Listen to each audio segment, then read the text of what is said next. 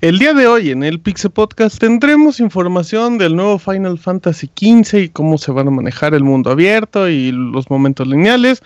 Detalles de la historia de Resident Evil 7. Al parecer Nintendo hará sus controles de NX con sensor de movimiento. Tenemos también detalles de los juegos gratis de Xbox Live que llegarán en septiembre. Además de PlayStation Now en PC, el pandita japonés a ver qué inventa. En reseñas tenemos Deus Ex por parte de Isaac y Monster Hunter Generation por parte de Julio. Tenemos notas rápidas, saludos, minuto de feria y todo eso y mucho más en la emisión número 280 del Pixel Podcast. Comenzamos.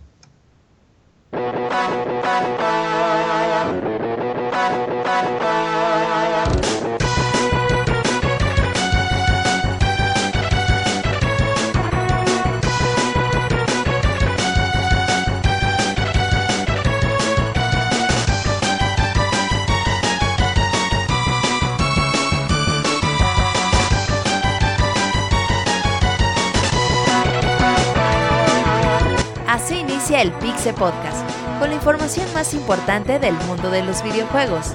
Quédense y diviértanse con nosotros.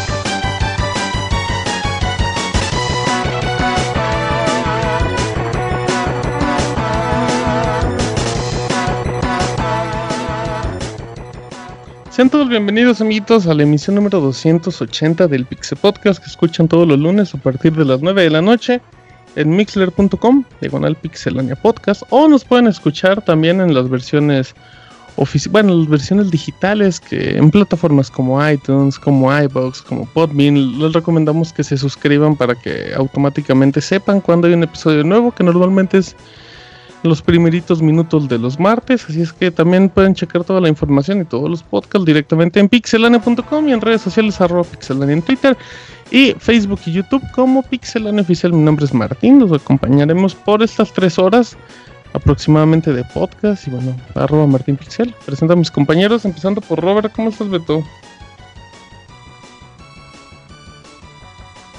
Beto haciendo un pixemoy. Hice un moy, perdón, es que Sí. no reaccionaba la puta máquina. Oye, eh, un saludo a todos los que nos están escuchando, estoy muy bien. eh, hemos tenido varios torneos de Smash y de Street Fighter en los últimos días y han serio? quedado bastante divertidos. De hecho, ahí tenemos la grabación del de ayer, del de Street Fighter, Uf. quedó bastante divertido ahí para los que lo quieran checar. Y pues ya estamos a punto de llegar al mes de septiembre. Vamos a conocer el PlayStation Neo por fin. El PlayStation. Tokyo Game Show. Y El PlayStation los rumores dicen que chance Nintendo también han- También. presenta el NX en septiembre, así que pues parece que va a ser un buen mes para los videojuegos. Y hay buenos Sale juegos de Xbox, Destiny. ¿eh? Viene Forza, viene Destiny, Record. viene Record. Así es Uh, que septiembre bueno.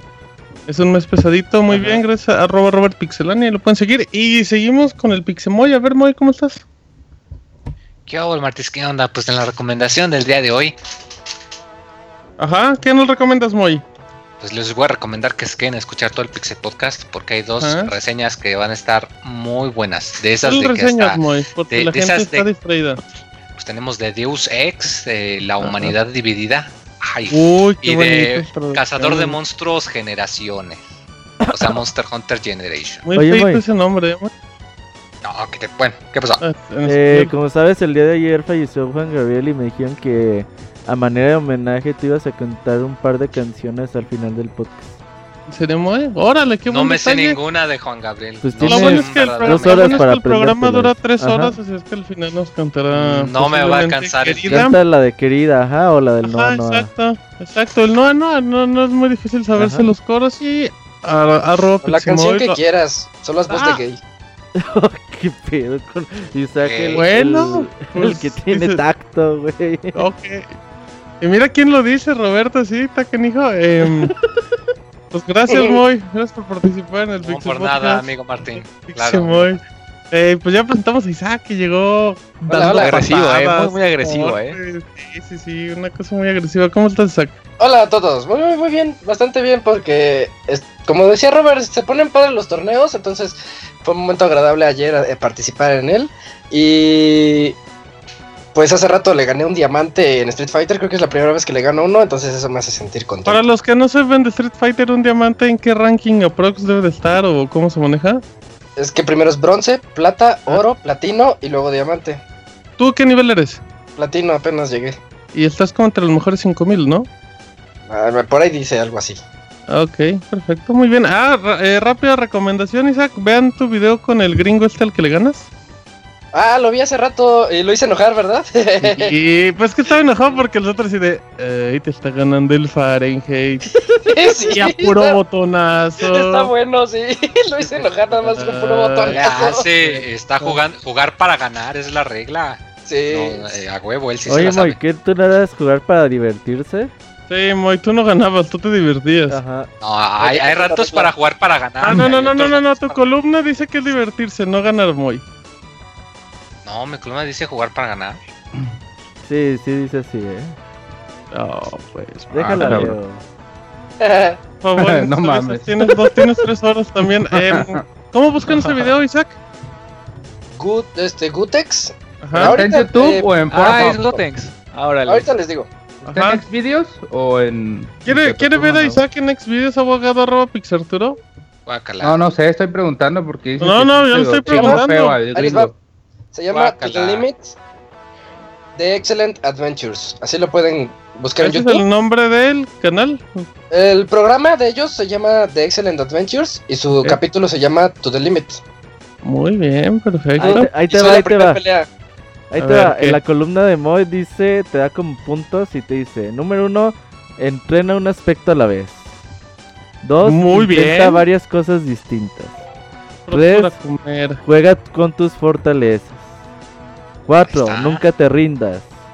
Sí, Oye, play. Cinco, Eh, eh, el Moy, el Moy, el de los brasileños estos que te invitan a su religión, ¿o qué? El pare sufrir, güey. Ajá, no, pare de cállate, sufrir.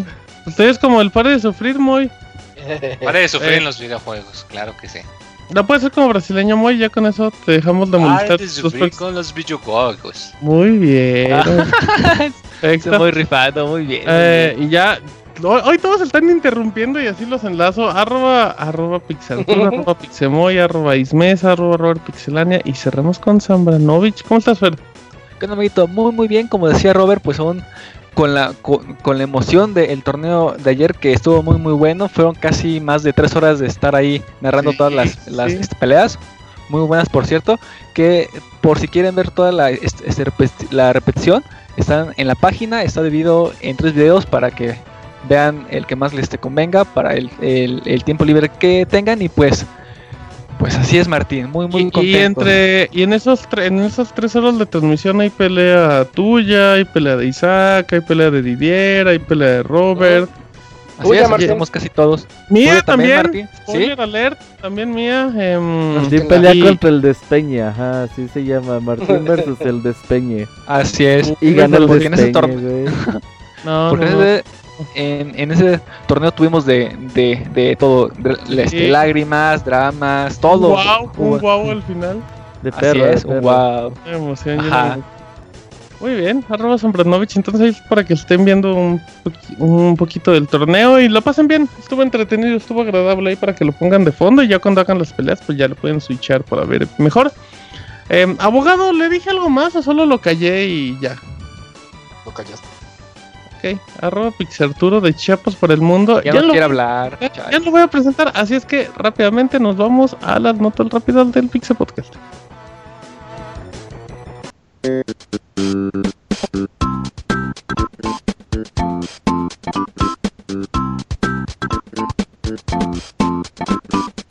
La mejor información de videojuegos en pixelania.com.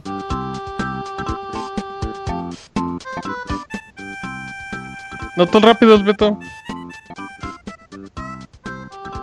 Otra vez el un perdón. Es que nunca me presente luego, luego que no Pues ya, te ponerle, presento quitar luego, luego, pues para que te pongas las pilas. Oye, eh, fíjate que Aclus anunció que va a tener un torneo, el Campeonato Mundial de The King of Fighters 14. Eh, va a ser invitacional, van a invitar a los mejores jugadores de, de este juego. Y va a ser en enero, dicen que próximamente van a haber más detalles, no se sabe si va a ser en Japón, si va a ser en América. Así que México. estaremos pe- al pendiente. Muy bien, Fer. Eh, Martín, fíjate que voy a empezar No, con noticias no, malas. Sí, No, son- Fer, no, sí. Fer, no, no. sí, no. yo, yo, yo sé que es lunes, pero vamos a empezar con una pequeña noticia mala. Y pues más que nada para nuestros seguidores rusos, pues ya Halo Online ya dijeron que ha sido cancelado. Entonces, este juego que era ex- exclusivamente para el mercado ruso y era para PC, pues dijeron, ¿saben qué? Siempre no. Y el estudio pues, encargado dice que es culpa de este Microsoft, ¿no? Y cito te- textualmente que dice así, durante estos seis meses nu- nuestros colegas de Microsoft ruso. han fallado. no me sale aún. ¿Y una Eh, han fallado. tampoco, Martín, tampoco. Entonces dice, durante estos seis meses nuestros colegas de Microsoft han fallado en tomar la decisión sobre el futuro proyecto. Lo, lo único que sabemos ahora es que el juego no será lanzado. Y son palabras del desarrollador. Entonces, pues qué tristeza para nuestros amigos rusos que no van a poder jugar Microsoft, digo, este Halo Online. Muy mal. Abogado, ¿No? Sigue muy mal. Seguimos, Isaac. El abogado Sigue está muerto. contigo. Confirmamos Eh, que el abogado está muerto. Una buena noticia para los poseedores de Wii U Eh. porque les hacía falta que llegara esta colección de juegos a ellos. Steam World Collection llega para Wii U el, el siguiente... mm, en- hasta va a llegar en formato físico el siguiente mes de octubre a 30 ¿Me dólares. escuchan? Perdón. 29.99. abogado, deje de interrumpir. Perdón, perdón. Es que, estaba- es que tenía yo el, el micrófono encendido y todo, pero este era Skype. Es el tercer reiniciar. Oye, en el programa. ¿Quiere dar Perdón, su nota perdón. rápida, abogado, después de interrumpir a Isaac? Sí, perdón, rápido. Este, ya la verificación de dos pasos está lista en, en PSN, donde podremos este hacer nuestras compras de manera más segura, ya que nos van a mandar un código donde tenemos que confirmarlo en, en la PSN para poder hacer la compra directamente. Así esto va a ser un poco más rap- un poco más tardado, pero más seguro. Pero también hay opción para los que quieran la- usarlo como venía siendo La costumbre. clásica. Sí. Muy bien, abogado, perfecto. Muy. Ah, pues mira, para los que les gustan acá los juegos de... eh, pues de que hay que pensarle y pensarle mucho. eh, pues eh, Jonathan Blow, el famoso por su jueguito de Braid, pues recordarán que sacó su juego de The Witness. Durante un tiempo tuvo exclusiva, eh, entre comillas, eh, con Play 4 y la PC. Pero pues ya se acabó. Y dice que el día 13 de septiembre ya por fin lo va a sacar para la consola de Xbox One. Que va a ser lo mismo básicamente, un par de ajustes por aquí y por allá y que está trabajando en una versión para iOS para que también lo puedan jugar on the go, como dirán en inglés. Muy bien, muy ya nada más para terminar. El Cartoon Network se caracteriza por tener muchos jueguitos en sus diferentes plataformas y Copatún Goleadores es el último que han anunciado. Está disponible en iOS y Android actualmente.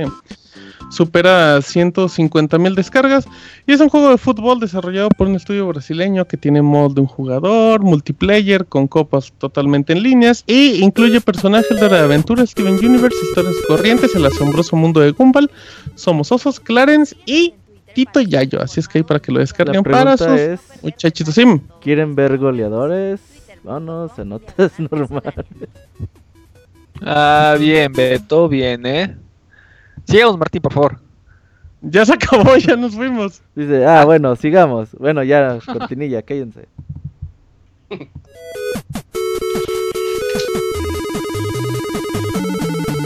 Síguenos en Twitter para estar informado minuto a minuto y no perder detalle de todos los videojuegos. Twitter.com Diagonal Pixelánea.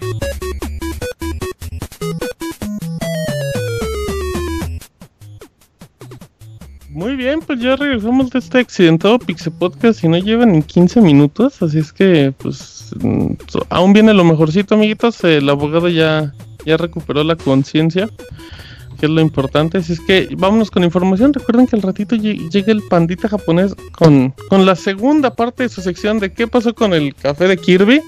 Esperando a ver si lo Con encontró. el café que era tienda, ajá. Ajá, con el café que era tienda y si no quiere ir al otro, pero bueno, al ratito en el- la sección del chavito japonés. Isaac, cuéntanos un poquito la historia de Final Fantasy, el mundo abierto y todas esas que como que hay medio confusiones. Sí, eh, hay un... Pues la noticia a mí no me gustó mucho porque yo lo considero así como medio spoilerosa, pero ya lo comentaste. Eh, entrevistaron al director del juego, a Hime Tabata, y él dijo que toda la estructura de Final Fantasy XV consiste en un mundo abierto y en mundo abierto y también partes lineales. La primera parte va a ser de mundo abierto, mientras que la historia en la segunda parte va a ser lineal. De esta manera no te aburrirás jugando siempre del mundo abierto, ya que también podrás avanzar con un juego convencional al estilo de Final Fantasy.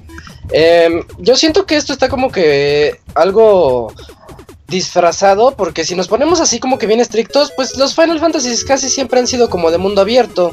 Entonces me da la impresión de que ahorita vamos a tener una especie de sandbox durante la primera mitad del juego que es- va a incluir capítulo 1, 2 y 3. Este, y. Perdón, creo que es 1 y 2, y 3 y 4 es el lineal. Eh, y el 3 y 4 se van a volver como estamos acostumbrados a jugar los demás Final Fantasies. Algo así es como yo lo veo.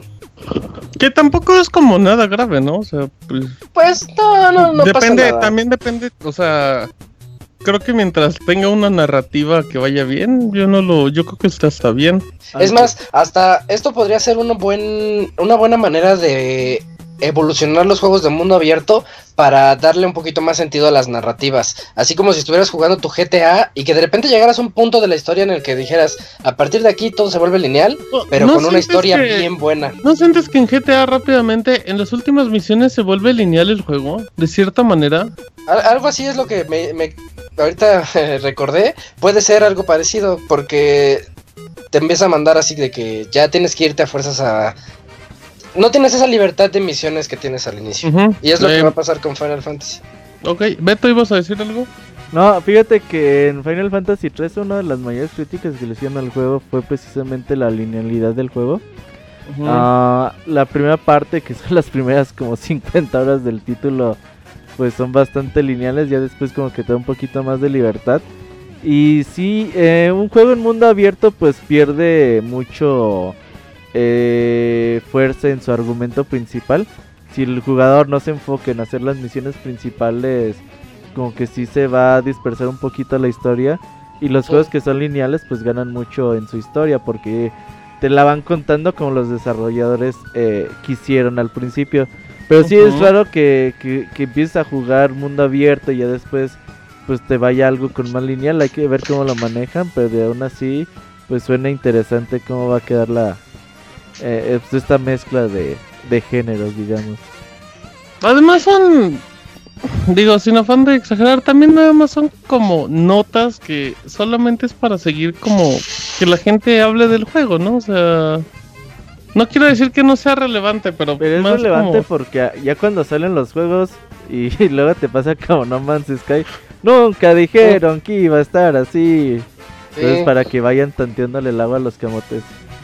Pero estoy de acuerdo que también o sea, es una forma de, de, de seguir manteniendo información, información, Claro, bombardeo tiene del que juego. haber o sea, información del juego. Sí, que la gente hable de algo. Sí, sí, sí. Exacto, de algo del juego. Sí, y Ujú. lo que dice es cierto, con tanta mala publicidad ahorita que No Man's Sky ya casi que quieren que corran a los que lo hicieron, pero bueno, la gente Oye, el debe de poder estar de la atenta. gente, el poder de la gente es demasiado fuerte hoy en día, ¿eh? Ya que todos Es tienen que el una voz en internet, el internet es un arma, Sí. Isaac. Es una, Sí. es una cosa Me espantosa. sorprende el miedo que le tienen los desarrolladores al Metacritic.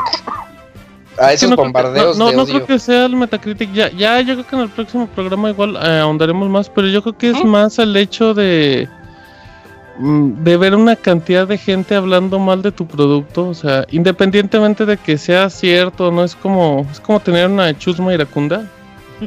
Sí. Una chusma iracunda. algo así la el iracunda. Exacto. Ajá. Bueno, em, Fer, cuéntame un poquito de Resident Evil 7. Eh, fíjate, Martín, que eh, la. ¿cómo, cómo decirlo? La ESRB, que es quien se encarga de dar la, la clasificación de los juegos, eh, dieron como un pequeño spoiler o una pequeña. No sé cómo decirlo. Una. Sinopsis. un- Sinopsis. Ajá. Ajá. una sinopsis del juego de Resident Evil 7. En donde nos dice que es un juego de, survival horror en donde tomamos el papel de este Ethan, que va a ser el, el, el protagonista como tal, un hombre que está en busca de su esposa perdida en una mansión eh, eh, abandonada. Desde una perspectiva en primera persona, los jugadores explorarán entornos y usarán pistolas, escopetas, lanzallamas, explosivos y sierras para matar a criaturas mutantes. El combate se acompaña de disparos realistas, gritos de dolor y baños de sangre exagerados. Yo creo que esta parte es algo que ya mu- este, muchos sabíamos, aunque ¿Cuál? Es nuevo, muy- eh, todo esto es nuevo. ¿Tú crees? Sí, sí, sí, nuevo. Ah, Pero ya lo sabíamos. Pero ya lo sabíamos. A ver, Fer, ¿cuál? ¿Cuál punto se te hace que ya estaba como identificado?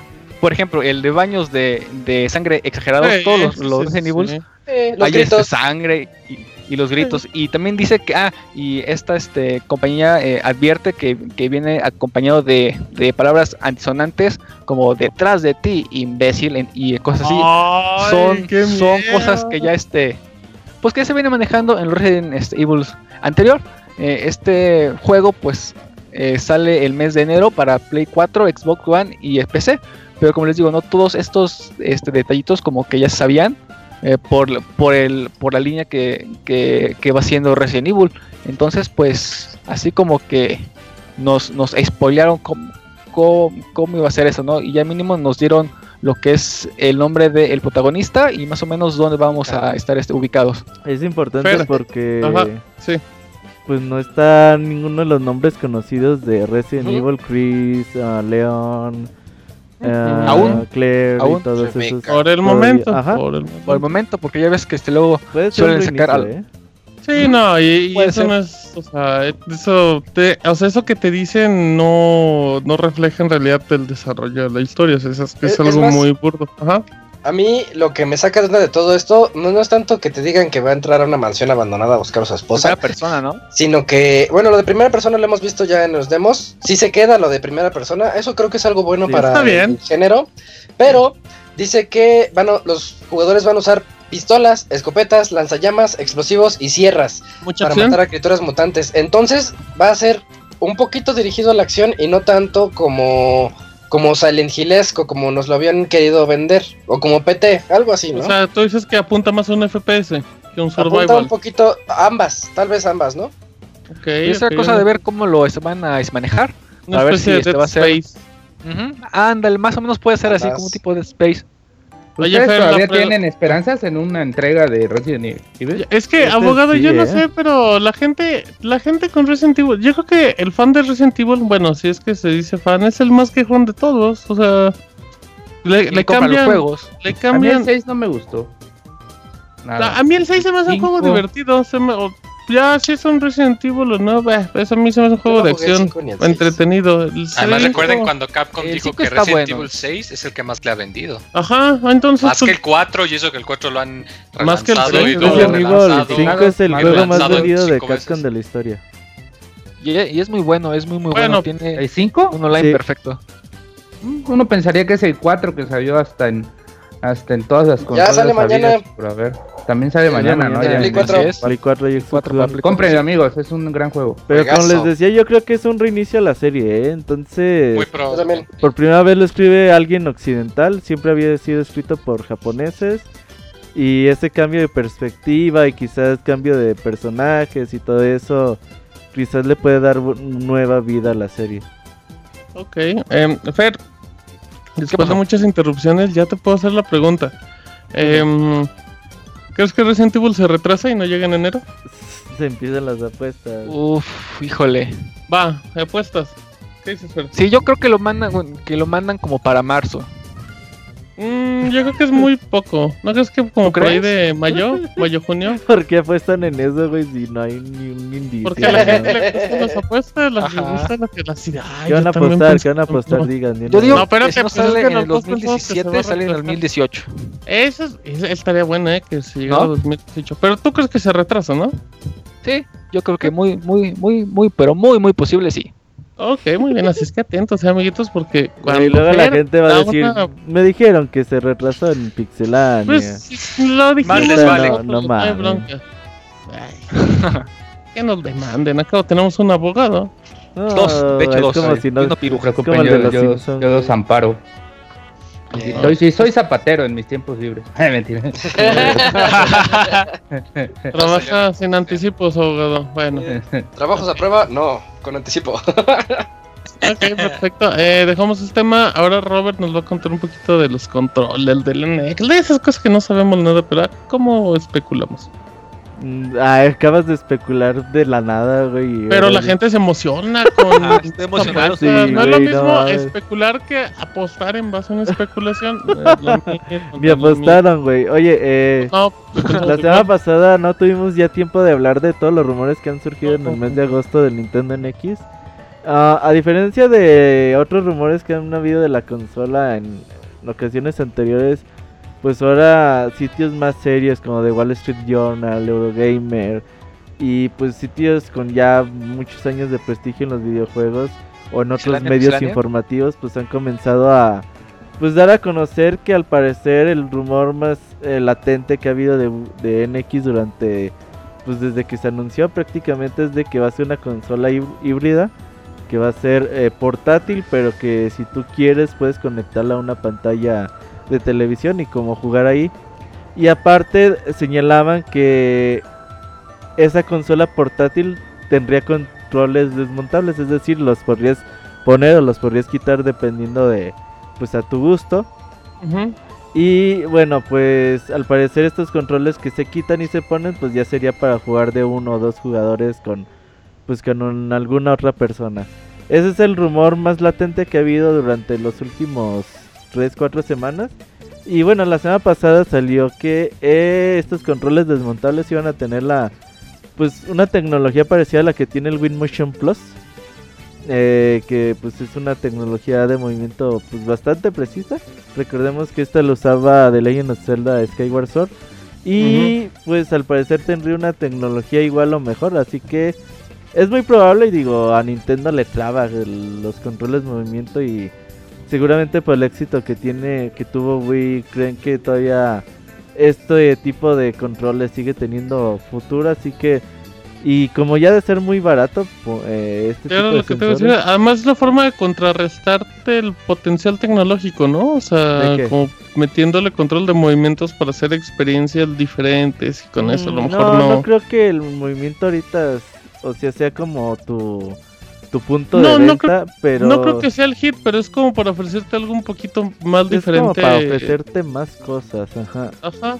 Entonces, pues bueno, eso dicen el rumor. eh, hay que ver cómo, cómo evoluciona con el tiempo. Una de las cosas que yo también daba hace poquito, escribí una columna que pues me preocupaba la potencia de, de la consola portátil porque pues porque es portátil y una de las cosas de aspectos más importantes de este tipo de plataformas es su pila. No puede ser una consola muy muy potente porque la pila muere en cantidad de minutos bastante rápido. Así que uno de los rumores que había hace 7 8 meses que decían que el, efectivamente la consola el Wii U eh, digo el NX iba a ser consola portátil, pero a su vez también iba a tener una versión casera. Es decir, eh, iban a sacar primero la consola portátil en marzo, de hecho habían dicho que en la primer trimestre del 2017 y que la consola casera llegaría a finales de 2017 o principios del 2018. Así que esto sí es especulación totalmente a base del rumor que hubo hace Esa idea, esa idea sí se me hace súper fea. Imagínate que primero te manden la portátil y al final de año la. Pero pues, sería un concepto muy casero. similar a lo que están haciendo hoy en día PlayStation 4 con Neo y Xbox One con Scorpio. Que sería la misma consola pero más potente. Entonces creo que podría Mm, pero, ser... Pero al final sería experiencia portátil, ¿no? O sea, por el momento. Sí, o sea, sería una consola portátil que la puedes usar como que hacer... Pero pues hay que ver. eh, muchos, muchas cosas señalan que en septiembre conoceremos el NX. A, a ver si es cierto. A ver si es cierto. Eh, Isaac, ¿ibas a comentar algo? Sí, eh, lo que aquí me saca de onda es lo que están presumiendo, bueno, los rumores, pero están presumiendo de que van a tener su sistema estilo Wii Motion Plus así muy avanzado. Yo quiero ver eso eh, reflejado en la portátil, porque eso significaría que los juegos que vayan a ser para la consola grande tienen que tener alguna forma de adaptar ese control a la pequeña, sea en manera de presionar los botones o a lo mejor agitando el, el dispositivo o no sé. Entonces, eso es lo que me causa mi curiosidad de, este, de esta nota. ¿Has visto un diseño que de esos que se ponen... Que usa como imanes, ¿no? Como si fueran imanes. Ajá, y que se ponen así como que el ocio un rato... Hicieron así como un celular. Ajá. Y, a- y al lado le pusieron como una cruz, la clásica cruz, el pad de Nintendo y el, los botones A y B.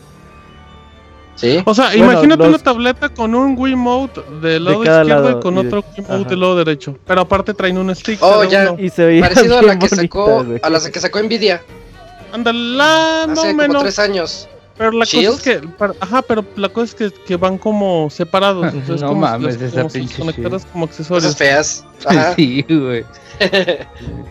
De hecho va a tener tecnología de Nvidia, ¿no? Deja ver NX. si al parecer dicen que va a tener el Tegra 1. Una GTX 1080.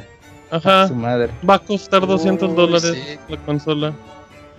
Muy bien. Ahorita bueno, a ver si em, busco la imagen que hicieron, es fake, pero les salió muy bien. Pero ¿eh? es un concepto como Pues- válido. Em, Antes de que busques eso, cuéntanos rápido lo del presidente de Nintendo que dice que, que ya no lo van a regar con el Wii U, con el NX, que no creo que es fácil, ¿no?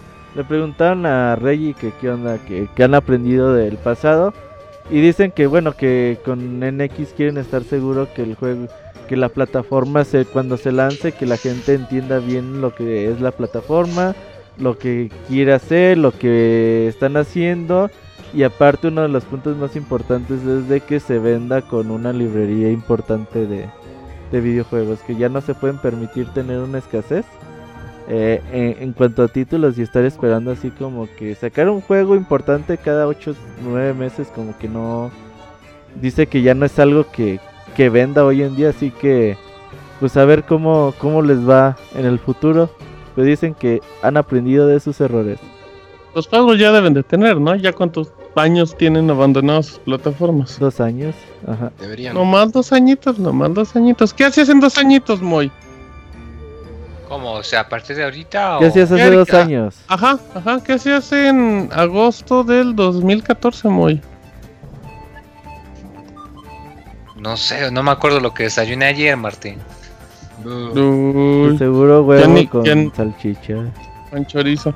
Muy bien, muy bueno. huevo. Ok, bueno, muy. Entonces enlázate y cuéntanos un poquito de Valkyria. Ah, pues mira, este RPG que a Sega le sorprendió que le gustó mucho al mercado occidental, Valkyria Chronicles, ah, tiene su eh, versión, ah, digamos una secuela aparte, un título de la serie que estaba trabajando, que pues ahora nada más se había anunciado para Japón, que se llama Valkyria Azure Revolution. Y pues eh, originalmente era nada más para PlayStation 4, pero ya dijeron que van a trabajar también para una versión para Vita. Ah, de hecho, tengo entendido que la versión de Valkyria Chronicles de PlayStation 4, creo que solo en Japón, si la comprabas, les incluía un demo de ese juego, de Ujú. Azure Revolution. Entonces, pues es interesante porque basados en ese eh, retroalimentación que la gente les dio del demo, pues han estado haciendo varios cambios importantes, que es algo muy... ah, bueno, digamos que hasta cierto punto es imprecedente porque bueno, es como cuando salió el demo de Final Fantasy XV, que pues la Square aceptó mucha crítica y hizo algunos ajustes. O me aparece, por ejemplo, hace poquito el demo de Nioh, ese que es como Dark Souls con Ninja Gaiden. Y que igual cuando sacaron el demo beta aceptaron muchas críticas y dijeron, no, pues saben qué, basados en lo que dejaron del demo, vamos a cambiar esto aquí, acá y acullá. Entonces, pues qué bueno que Que en Sega el caso, que en el caso de Neo, perdón, eh, también depende mucho porque justamente van a un, pues van al público de Dark Souls, ¿no? En- y, y esa gente es la que lo está probando, entonces como que ese tipo de recomendaciones sí es muy valioso para llegar a ese público, ¿no? Sí, y sobre todo porque, pues, eh, como comentamos, o sea, los demos que los utilicen como una herramienta para poder mejorar el producto antes de que salga. Y en este caso, que pues el juego nada más ha sido anunciado para Japón. No ha habido todavía eh, alguna idea si va a salir para Occidente.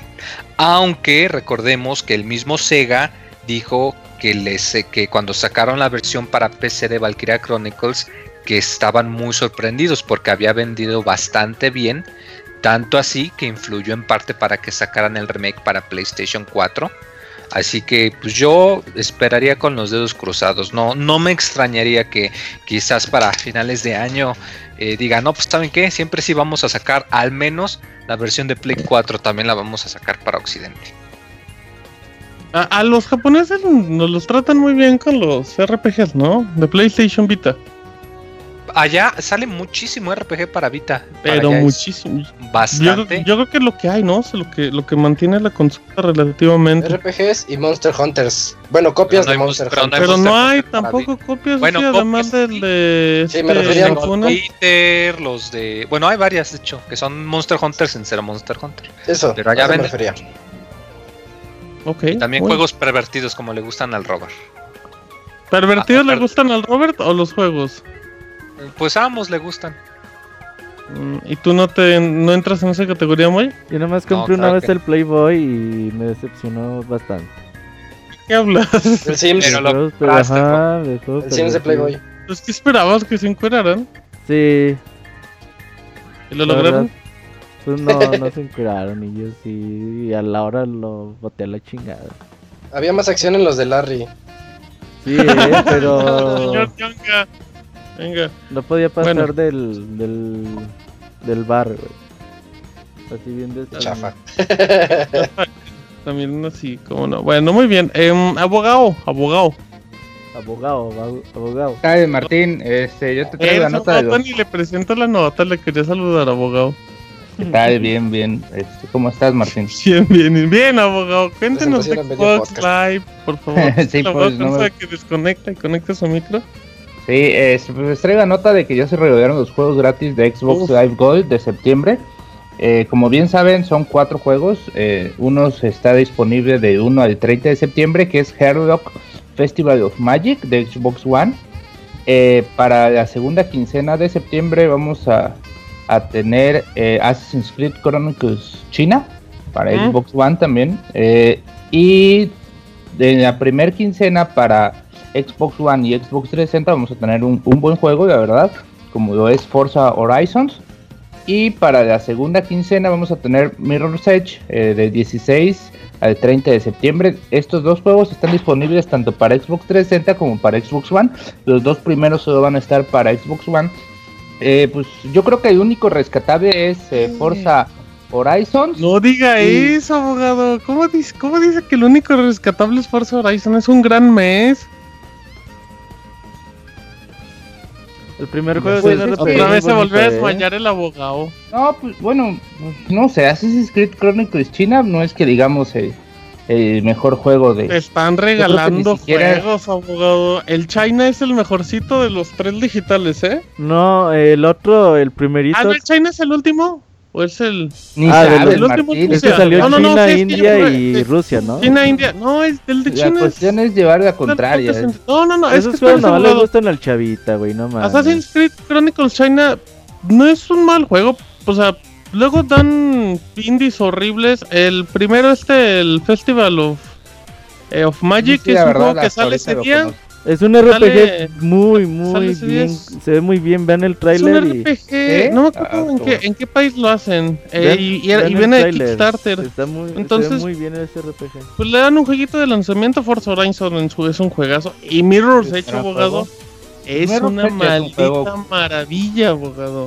Me hubiera gustado ver Mirror's Edge este, hace un mes, cuando como pues previo a la salida de... Publicidad. Sí, sí. ¿Qué le iba a O sea, comprar? No, pero me refiero a, a para los usuarios que, que querían como que comprar el, el, ah, el nuevo, el Catalyst, hubiera estado bien que pues en los juegos hubiera estado Mirror's Edge.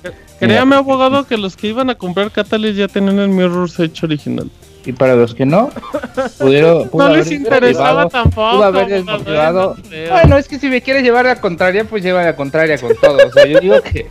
Que chorro del imperio, que chorro del Sí, imperio. sí, sí, sí, sí, anda, Chorro anda muy imperio. contreras, amaneció muy contreras hoy, No, abogado, pues que usted también es muy. O sea, ¿qué quiere que le den? Watch Dogs. pa' o sea, pues, No, no Watch está Dogs Forza Horizon es un juegazo. Mirror's Edge es un juegazo. Chronicles no está mal. Y el otro es nuevo. Dele la Ah, oportunidad, abogado. Ay, Cómete con lentejas todo lo que te guste, güey. Yo, yo digo que son juegos regularzones y, Y más para lo que subió la, la mensualidad de Xbox Live. abogado, pero eso es en pesos, en dólares cuesta lo mismo. Ah, bueno, pero lo bueno que nosotros pagamos en, en dólares y no nos... Perdóname, No nos afecta. este, sí, No nos perdóname, de Garreta. Ah, no. Perdóname, pues Andrea, usted, no pensé que... No pensé que... Aparte, usted- Mar- aparte, Garreta, ¿o usted- cómo? Usted ni paga, usted ni paga Martina gol, Garreta. tiene, pero se Martina pone en la bandera de los Martina pobres. de Garreta. Perdóname. La garreta, la No, garreta. neta, neta, Ojalá, ojalá, termines, ojalá hagas stream de Assassin's Creed Chronicles China, de donde termines el juego, por favor. Abogado, Uh. yo tengo, ahí le, que le aviso, abogado, que yo tengo stream de Assassin's Creed Chronicles China De 10 y minutos. el juego puede, puede, puede checar mi, Eso puede puede de checar mi perfil de PC, Voy a checar mi perfil de PC en abogado para que vea que lo acabé. Ah, pero juega en Xbox Live Gold, güey. Si ellos están regalando, güey. No en Ah, va, está bien, No. abogado. Muy bien, bueno. Muy, muy, muy buena información, Martín abogado. la Pura, garreta, ¿eh? pura basura. No, no, no, está bien. Nada, es que el abogado, pues también se pone en plan de. Se pone loco, eh. Eh, y se cuelga de su liana el abogado y ya de ahí. Cabrón. Pero bueno, eh, rápidamente les cuento que mm, la semana pasada mencionaba, mencionaba Isaac un poco de lo que estaba filtrando de PlayStation. Que se confirmó el DualShock, ese horrible y todo, que mencionábamos también. Que no tiene lucecita, Isaac, nada más como dato. El touchpad de- de la parte de arriba está transparente, por eso se Ah, ve sí. la luz de fondo. O sea, es una Sí, estupidez, doble estupidez, bien, pero, ¿qué pero bueno. No. Pero pues así se acaba no, más rápido bien, la batería. bien, No, ¿por es qué. Pues es la misma luz. Sí. Es la misma luz. Bueno, sí es cierto, sí. Tienes razón. Ah, Está bien, no te preocupes, no hay bronca. Entonces, bueno, Hagan el hoyo en forma de batiseñal.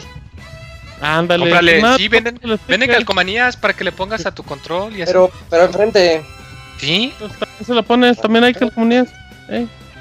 Bueno, el punto es que se filtró PlayStation Now para PC y a, los- y a, a diferencia de Sony con el PlayStation 4 Slim y eso, este sí lo confirmó. Lo confirmó por medio del PlayStation Blog. Em, PlayStation Now va a llegar y estos son los requisitos si tienen una PC. Mínimo Windows 7 con Service Pack 1 o ya pueden usar el 8.1 porque el 8 no sirve. Y el Windows 10 también. Necesitan mínimo un procesador Intel Core i3 o una AMD A10 o más rápido en dado caso, 2 GB de RAM como mínimo, una tarjeta de sonido, un puerto USB, un monitor, una conexión de internet menos, de menos de por lo menos de 5 megas de velocidad. Y una y en dado caso pues, se recomienda que se conecte directamente por cable, ¿no? Para que tenga una conexión más estable y esas cosas. Martín, eh, pregunta es cuál que si funcionará con él. Mm, PlayStation Now, no estoy seguro, no he visto un speed test de Squall, pero si tienes 5 megas de bajada, puedes jugar, amigo, puedes jugar. en Dice que un- tiene un día haciendo speed test y todavía no termina, güey. A lo, eh, lo mejor falló el, se servidor de speed y además de eso, de que, em, de que llega PlayStation Now a PC, que recuerden que estaba en PlayStation 3, PlayStation Vita, PlayStation 4, las teles Bravia y así, em, también salió un dispositivo que ya se había filtrado en una de las de los registros que hace Sony, pero de las patentes. Es como un adaptador USB que hace que el DualShock se conecte de manera inalámbrica a la PC y que funciona con esto. Pues obviamente también puede funcionar para Steam con los juegos que soporte, aunque ya se podía hacer de manera normal, pues, directamente por Bluetooth, si no me equivoco.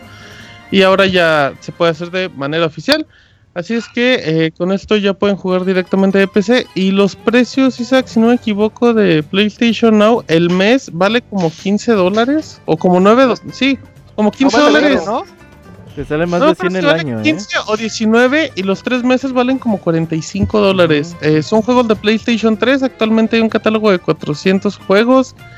Eh, se actualiza muy seguido y el servicio no está de manera oficial en México, Isaac. Sí, aquí todavía falta para que llegue. to- sí se puede jugar, hay quienes ya lo han probado. No puedes Pero- jugar con una cuenta americana, ¿no? Ujú, Sí, ahí tienes acceso. Pero yo me di cuenta, bueno, yo tengo un internet relativamente bueno y lo intenté una vez, pero no, no es tan... Como, como que no, no te da no tanta bueno. facilidad. Ajá, eh, pero yo creo que es culpa de que los servidores pues no están aquí en México, sino que tienes que conectarte hasta los servidores de Estados Unidos y viceversa. Entonces tienes Te el diré lag. que, te diré que algunos servidores de Estados Unidos funcionan mejor en, bueno, al menos los de Steam. Eh, algunos servidores que tienen en Estados Unidos funcionan mucho mejor esos que los que hay aquí, que, que hay aquí en México para descargas y todo. Esperemos que Es que Eh, descargas, Arturo. Descargas, no, no tienes problema con lo que es, son los milisegundos del ping. O sea, la conectividad en la que tú le presionas el botón y quieres que reaccione el, el jugador. la, Descargas. la carga, ¿no? Sería. Ajá. Sí, en descargas, pues sí, puede, te dan allí todo el ancho de banda que quieras y ya lo puedes aprovechar, pero Sí, para y- interactuar. Y va a estar, va a ser un problema porque generalmente aquí las redes, las, este, los servicios de internet no son simétricos, o sea, no te Ajá. dan la misma capacidad de descarga que de carga. Quitando Axtel, ninguno. Sí, y así que sí, eso sí, Sí. es como un, una, ba- una piedra bastante grande para, para los que quieran jugar en, en streaming. Muy bien. Así es que, pues bueno, ahí está el detalle. Y pues yo creo que está bien para que, para que siga el acceso. A mí se me hace muy caro el servicio. Obviamente yo sé que es Netflix, es como Netflix en juegos, tienes un Sí. catálogo y no gastas en consolas. Pero si gastar un juego nuevo cada tres meses para renta, no sé, no sé qué tan, qué tan accesible se vuelva, pero pues habrá que ver la respuesta de la gente, que yo creo que tampoco el usuario de PC Isaac estaba esperando PlayStation Now. Nah, es que. ¿Qué puedes jugar ahí que te llame la atención? Solo las exclusivas de PlayStation. Sí, solo las exclusivas. Uncharted. Porque todo lo demás está en Steam. Dice, sí, son los exclusivos. Little Big Solo son Planet. puros juegos de Play Nah, 3, ¿verdad? Eh, creo que hay clásicos, pero super leve. también, eh. Sí, o sea, pero el fuerte es PlayStation 3. En teoría por eso no es retrocompatible también. Pero, eh, bueno. Si es que regresamos con mi amigo el abogado. Que nos va Hablar a en dólares otra vez. de los dolarucos que va a aumentar la PS, el PlayStation sí. Plus. Cuéntame, Sí, abogado. Martín, malas noticias para, no, abogado. para los para los mortales que tenemos nuestra suscripción en, en PlayStation Network porque Plus porque pues va a subir de precio Eh, si bien ya como antes en PlayStation 3 esta no era pues necesaria para para jugar en línea es que en el PlayStation 4 cuando se empezó a implementar esto y se iban a mantener los precios un tiempo pero pues ahorita ya ya subieron los los costos porque ahora van a tener un costo de 60 dólares pasar de, no es mucho tal vez en teoría, de 10 dólares al año, porque antes costaba 50, 49.99 dólares y ahorita estará a 59.99 dólares. Donde creo que se nota un poco más también el, el aumento es en la suscripción trimestral, ya que antes tenía un costo de 17 dólares o 18 y ahorita va a costar 25. En cuanto a la suscripción mensual, esa sí se va a mantener porque ya su precio pues no deja bastante, son 10 dolaritos. Em, pues bueno, eh, yo creo que esto es un poco, pues, eh, difícil de, de asimilar teniendo en cuenta que PlayStation Network ha bajado mucho su, PlayStation Network Plus ha bajado mucho su, su calidad en cuanto a los juegos que, que nos estaban dando, porque si bien cuando se in- inició el sistema, el servicio, anunciaban una cantidad de juegos pues de bastante, al menos de calidad de media para arriba, en donde pues pudiéramos, pues como su nombre lo dice, no ser un plus para el, para el servicio. Ahora aparte de ser obligatorio para el online, pues eh, los juegos eh, te- estaría difícil que nos entreguen pues un poco juegos mejores, ¿no? Yo creo que se basan en el hecho de obligar al usuario a, a pagar esta este servicio para jugar en línea. Por ahí creo que fue Robert el que mencionó en Twitter que que hubiera estado bien que dividieran este tipo de, de suscripciones en suscripción solo para juegos en línea, para jugar en línea y suscripción de Plus Plus se podría decir, ¿no? Donde aparte de juego en línea podrías tener los juegos descargados. Yo creo que esto si bien estaría muy bien, no creo que sea algo conveniente para, para Sony, pues porque le tiran el changarro, ¿no? Porque casi casi se, se, pues, se aprovecha de estos jueguitos que nos da para manejar precios un poco más altos. No sé ustedes qué, qué nos puedan decir, porque ya 60 dolaritos ya son... Ya, ya duele, ya, ya duele. Sí, ya son 1300. Ya le duele a Fer, ya le duele a Fer. Con 10 1200 dólares le duele. Y No, por ahí escuché de algunos este amigos que no, lo que pasa es que ya en tiendas, pues ya, ya algunas tiendas los están dando pues a precio aumentado, ¿no? Así que si quieren eh, comprar su año de PlayStation Plus, yo creo que hay que correr a algunas tiendas este responsables como Liverpool o otro tipo así para que, No, Liverpool, que más o de- menos déjame te digo que ya aumentó el. el- Hijos de su el chingada precio, ¿eh? madre. Ya Ese aumentó. no le Perdón, perdón, perdón. Eso ya es cierto, ¿eh? ya está con el nuevo precio. Por si malditos, quieren ir a malditos Liverpool, mercenarios. Ya les van a cargar la este, del tarjeta en, los, en No, mil y algo, me ¿eh? Entonces, Entonces, pues mejor que la compren la digital. Sí, así es. digital. Pueden comprarlo ahí. Y que Eh. recuerden que se suman. Si ahorita se, le- se les aloca y quieren comprarse tres anualidades, las. Ya tienen una. Sí, este, se suman los años. Entonces tendrían PlayStation Plus de aquí hasta el 2019, por ejemplo. Se van agregando 12 Pero se meses. pueden comprar un añito. Si ya tienen un año, cómprense un añito. Un añito Sí, extra un por ahorro menos. de 10 dólares. Abogado, este, están Dime. diciendo en el chat que si es cierto que quieres que te lo sumen. No, no, no, no, no, para Andan nada. diciendo, Este, yo solo estoy leyendo. No, no, así está bien. Yo pago los 60 dólares, este, pero que no me sumen nada, por favor. Que no lo toquen, abogado. Favor, Sí, toquen. sí, sí. Muy bien, muy bien. Pues sí, una es muy caro. Aunque sean 10 dolaritos, como que sí reciente de manera importante. Y es que 180. ya, ya estamos hablando de 60 dólares de lo que viene siendo pues, un juego. Sí, ahora sí ya o es un compras juego. un juego ¿Y sabes? o, o compras la membresía para, para este, jugar. Bueno, también un juego no te dura un año. También. A menos que te compres Skyrim. Overwatch. Oye, Uf, y también Destiny. aquí lo complicado es que como que yo no hay una justificación tal cual. Por ejemplo, Microsoft se ajustó Pues- como que al precio del dólar. Dicen, bueno, eh, acaba de Pues eso subir el dólar y pues vamos a tratar de pues tener el mismo precio en pesos que lo que vale De no el dólar". perderle. Ajá. O sea, era un aumento, digamos, que tal cual, porque el aumento de Xbox no fue al servicio en Estados Unidos, fue al servicio en Latinoamérica, porque ya dijeron, güey, pues te estamos dando el dólar a 10 pesos, ¿no? Entonces, Claro.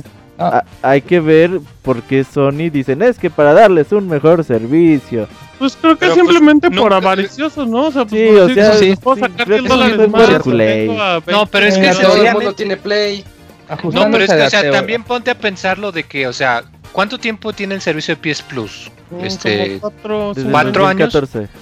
o sea, nunca ha subido de precio, al menos que yo recuerde.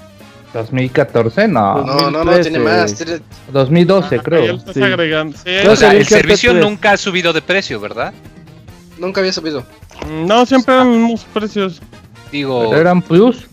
O sea, no era un servicio. Pues sí, abogado, pero pues en ese Oye, tiempo el Play 3 el, no le el problema servicio te cueste lo mismo cuando la inflación y acá aspectos económicos y toda la cosa, o sea, de que eventualmente pues las cosas suben de precio. O sea, PlayStation Plus no, o sea, apareció en no me agrada 2013. la idea, pero de cierta manera es inevitable, o sea, si no este desde, año, también. desde el punto de vista de los Bueno, negocios, yo creo que, que se o sea, ajustan no a lo los precios actuales. 40. Ajá, exacto.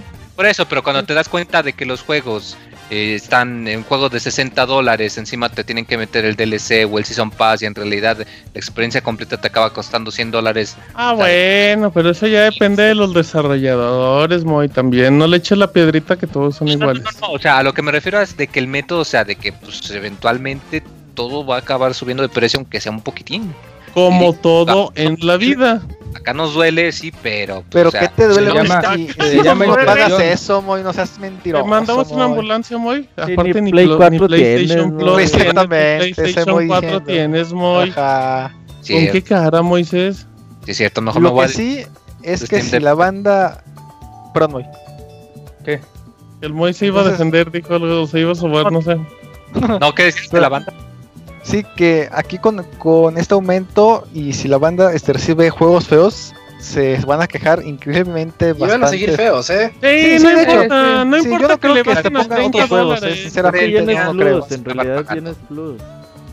Sí, solamente estamos Es peleando por el. Yo creo online. que, yo creo que es dando- jugar online, ¿no? Y ya. checándose cuando salió, checando cuando salió, en el que fue en el 2012 y que no había salido, no había visto, no había habido ningún aumento ideas, en, en el pues en el costo del servicio, pues más que nada yo podría decir que pues un ajuste inflacionario nada más, ¿no? O sea, de Ah, cómo ha exacto. subido.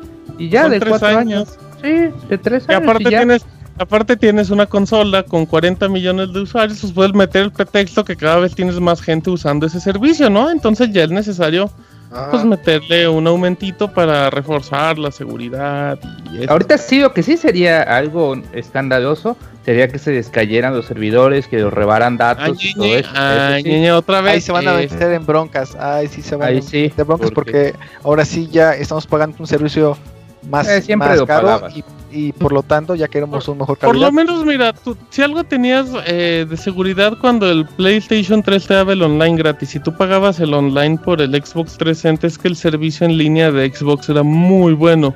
Y el de Con el paso de los recuerdo, años eh. mejoró mucho el de Sony, con el paso de los años. Ahorita Pero el Xbox recuerdo, 360 tenía un servicio en línea muy decente, muy bueno. la salida de PlayStation Plus fue más o menos en las épocas donde se cayó el, el- el Ajá. sistema, ¿no? Sí, Como sí, dos sí. meses. Fue en el 2013 y para el fue en el E3 fue cuando 2013. se disculparon, que ya tenía como un mes o algo así, pero bueno. eh, y que pagaron con un mes de esa madre, güey. No, dieron dos juegos, abogado. Dieron Little Abogado. Big Planet y el otro. Ajá, ¿qué pasó, Fer? el La pregunta comentario de Fer. este, a- a- a- este, así es. Dicen en el chat que si te gusta que te, que te estacionen la inflada, amigo. No, no, no, para nada tampoco. Este, Dice, prefiero pagar otros este- 10 dólares. este, este chat se está desvirtuando demasiado del tema. Este, yo creo que, que Martín, este, pues Nosotros, le damos por, abogado, por concluido, ¿no? A menos de que quieran que se los resuma, este, de resumo el Ya, tema. habla, abogado, no tiene sentido su ataque. Ahí déjele, ahí déjele, abogado. Rápido, nada más antes de irnos con Pandita Japonés, el Roberto nos habla un poco de Nintendo y, y su equipo de béisbol. Sí, ah, hace mucho pues les comentamos que Nintendo tenía el, a los marinos de, de Seattle. Con Eh, Ken Griffey Jr. Sí, ajá, eh, tenían este equipo de béisbol porque este Hiroshi Yamauchi era muy fan de, del béisbol y dijo voy a comprar un equipo de béisbol de las Ah, grandes Los ligas. vaqueros de Dallas. No, señores, fútbol americano. Bueno, Ah, no. Y bueno, eh, ya pues ya habían anunciado desde hace mucho que ya la venta pues ya estaba hecha y ya por fin la concretaron, 661 millones de dólares les dieron por las acciones. Todavía se quedó Nintendo con 10% de las acciones del equipo. Y pues les dieron este dinero. La verdad no nos importa cuánto dinero le haya ganado Nintendo. Lo importante aquí es de que si recordamos hace un par de meses que Nintendo dijo, pues bueno, ya nos vamos a dedicar también al cine, a las series, a todo. Y que dijeron que la inversión de ese tipo de películas, series y demás que iban a hacer en el futuro, pues iban a agarrar de este dinero. Así que Nintendo tiene 661 millones para invertir en películas, series, caricaturas y demás. Buena ¿qué feria, harías con ¿no? 661 millones? ¿Qué película haría? Algo bien aburrido. Ah, ya vas a empezar. Moy, motívate. La gente Lo, piensa que lo metería en el banco y viviría de los intereses. Moy, tienes Fíjate que 600 sí, sí mínimo. serías así, muy, ¿eh? Güey, mínimo Sí, dices, me sí. quedo con 3 millones y ya los otros los invierto. Güey, meter 661 millones al banco te han de dar como 10 pesos al mes, güey. Está bien. Pues sí, pues, Moy. Eso es Ya cierto. quédate eso es con cierto. 3 milloncitos, Moy. No seas codo. Gástalos en parrandas, Mujeres, Moy, ajá. En hombres, en abogados. por Los las demandas, por las los demandas. empleados de Valve y que sacaran mi propio Half-Life 3. Ah, Muy mira, mira, Moy, muy buena, muy buena. está, Ya ves que El- te costaba. El Moy es como Nosh, que cuando se hizo millonario dice, pues fui a la tienda, me compré la mejor televisión, la mejor Ah. computadora, y ya no supe qué hacer con mi dinero. Sí. Y luego, y luego, y luego llega el de. mm, ¿Cómo se llama este? El que hizo Green Fandango. Eh, Tim Schafer llega por-. Ajá, llega, Ah, llega pues y dice: Oye, no me conmigo". quieres financiar. Ah, no hay pedo, pero es que son 4 millones. Ay. No, no, tanto. No, no, no, no traigo tanto. No focón. Traigo no tanto tengo cambio. cambio. Exacto, exacto. Pinche Nosh terminó en una casa de Malibu, ¿no? Ahí en Los Ángeles. Sí, super casa, la más Eh. cara de todo, de todo Malibu. ey, de oro, el de oro. Y tiene dulces, está con muchas No dulces. quiso Pinche pagarme el viaje a Levo, güey, ¿te acuerdas? No quiso Eh, pagar. Ah, sí, es cierto.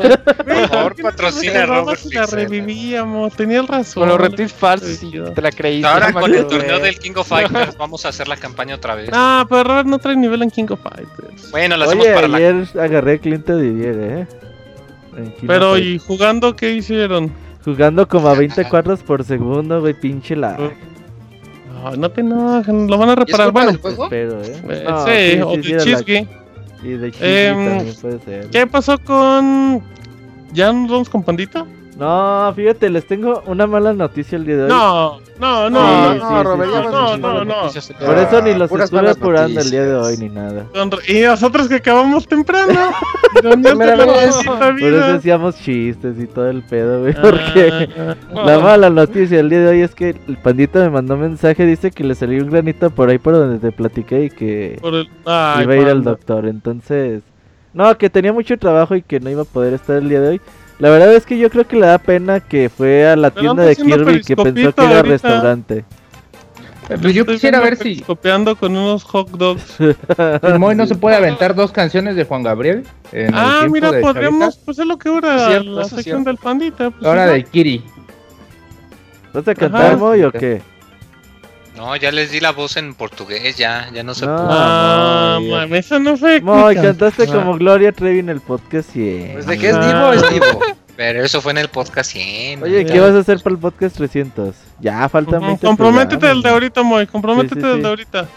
Pues no sé, hay que idear alguna cosa para ver qué se nos ocurre. Ah, arroba, eh, en podcast arroba pixelania.com. Ahí manden las las ideas, las ideas que quieren que el Moy haga en el podcast 300. Y la que más votos genere por parte del staff es la que Moy era. Ajá, ¿De acuerdo, sí, Moy? Sí, sí, sí. Me late la idea. Pues a ver ¿eh? qué sale, mientras no saquen con algo. Queremos muy una acá. transformación como el profesor Skinner. Oye, Moy, que si te quedas un frasco de mayonesa así en, en un video de YouTube, así, voy a acabar un No, guácala, acá estilo Homero Simpson, no, guácala. Pero no dije, pero no es mayonesa de marca. Es de. Gerson, es de Gerson. Sí. Dice, ah, O sin sea, pedos. nomás uno entonces. Ya. Eso Pues- hago diario. Bueno, no, no tenemos la sección de Chavita japonés, no. del no. Fer japonés. Oye, El Fer nunca ha ido. Creo que Fer no ha salido de Puebla, así que no creo que. No, le haya no, mi amigo Fer viaja, viaja mucho, viaja mucho, solo que no anda Chisme de la semana, uff. Va, el chisme de la semana con Fer, Zambrano. Chisme de la semana, que ayer, este, lamentablemente, jugando Street Fighter, perdí todos mis este, encuentros, amigos. No, amigo, perdón. no. ¿Todos? no. Sí, fue muy, Dejando muy, muy, cero muy triste. Pero tenías que haber pasado uno, ¿eh? Hubo chanchullo Sí, en la quién sabe por qué, sí. hubo despeñe Porque muy, muy casualmente, amigo, de- déjame te este, comento que este Robert pasó. Curiosamente, sus este, contrincantes nunca llegaron. Ivanovich. Ah, No sé por qué pasó eso. Eso es cierto, eso es cierto. Que cuando iba Entonces, ahí hay perdiendo algo se malo. cortó el stream, casualmente. Y no hay, Ajá. no hay récord, de- no hay registro oficial de Ah, esa ¿sí? pelea. Y, y muy casualmente llegó casi a la, a la semifinal de Predadores jugando contra nadie. Eh, y, y lamentablemente creo que le robó esa partida al, al bueno Osiris. Entonces Sí, ahí sí, vamos sí. a ver qué se puede hacer para que esto no, no vuelva a Vamos a pasar. meter una queja, una queja. Ajá, eh, Así es. perfecto. Al departamento de, de quejas ¿De quejas? Yo quiero, yo quiero unos 30 segundos para promocionar el Villegueo que pueden escuchar en iVoox, iTunes, donde está el No, no, Gifucast, no, ese, eso está prohibido, está prohibido. Oye, como dato, el Gifucast habló del café de Kirby en el, su Pandita Cast. Eh, Ahí. dice, ya no tengo nada más que platicar. Dice, pero ya no voy hoy porque ya hice mi podcast. Ya platiqué, oye, el otro día la abogada me hizo escuchar un podcast suyo para escuchar un minuto que habla de miel cabrón y me dice Oye, homenaje en vida, ¿no? ¿No lloraste? Algo así. Pues vámonos Ah, a ¿qué canción, ¿no? Ya para que Isaac tenga tiempo de reseñar y esperamos al Yuyos. Perfecto, vámonos a canción. Ya venimos, podcast 280. Regresamos.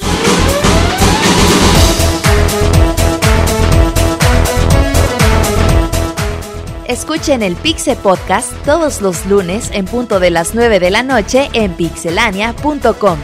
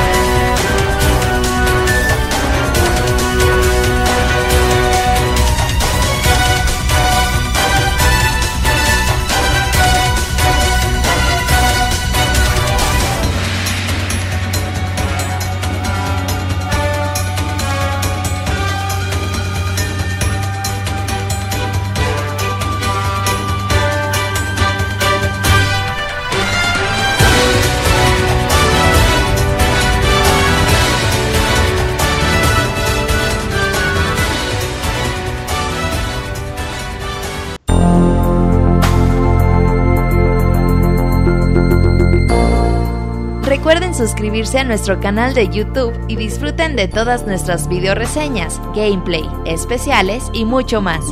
youtube.com diagonal pixelania oficial.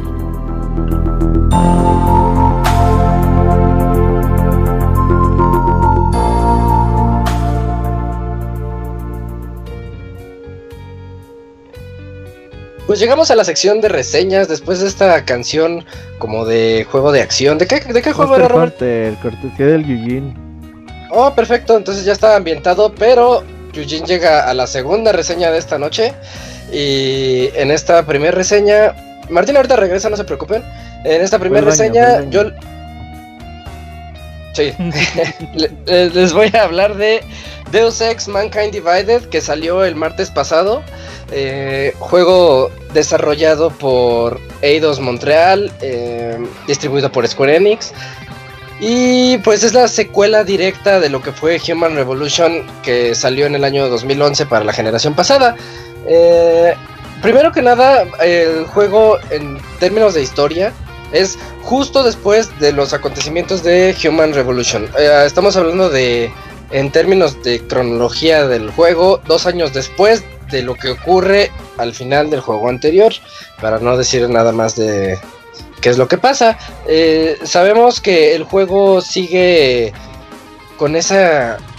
Desde que salió el primer juego en el año 2000, tiene una tendencia a hablar de la discriminación y de cómo la gente trata a otras personas que no son iguales a ellos, pero de una manera tecnológica.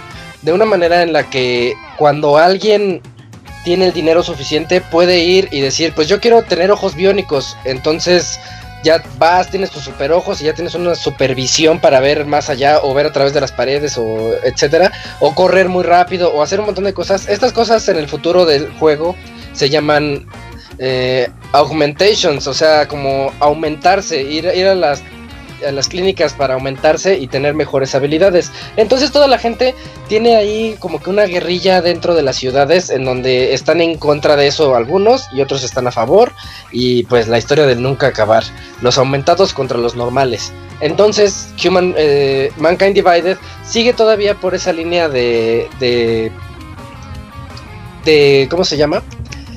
De discriminación que ha caracterizado a todo este juego. Nosotros volve- volvemos a ser Adam Jensen, que es el protagonista también del juego anterior. Estamos en el año 2029 y pues lo que queremos hacer en este en este título es derrocar esa división y poder mostrar que pues la gente puede vivir de alguna manera ordenada y también pues dentro de toda la investigación que vamos haciendo nos vamos dando cuenta de que por ahí hay algunos tintes políticos y muy importantes en donde nosotros tenemos que entrar así a decidir si este es el lado bueno, este es el lado malo, porque el juego hace mucho de eso. El hace uso de eso. El juego es un RPG de acción en primera persona en donde nos da la oportunidad de elegir nosotros lo que nosotros queramos o cómo querramos jugar dentro de este título. Nosotros podemos ser totalmente sigilosos, podemos ser totalmente de acción, podemos ser aquel que llega y convence al... Tienes una misión, entrar a la jefatura de policía para liberar a algún rebelde, ¿no? Entonces tú puedes decidir eh, si quieres ser súper convincente, subes tu nivel de, de convencimiento, que ahorita les explico eso, y vas y, le- y hablas con los policías y te dicen, ah, ok, me convenciste, pasa, y ya no te buscan cuando estás adentro de la jefatura, un ejemplo medio general. La otra es, pues llegas y los noqueas y pues vas entrando evitando que te vean al más puro estilo de Metal Gear, inclu- incluso con tu radarcito arriba, hasta puedes mejorar el radar para que se vean los conos de visión, se vean ahí las señales acústicas para que veas hasta dónde afectan tus pasos y te puedan detectar los enemigos. Eh, y tú decides cómo quieres evolucionar a tu personaje para que el juego sea pues divertido para cada tipo de persona o cada tipo de jugador.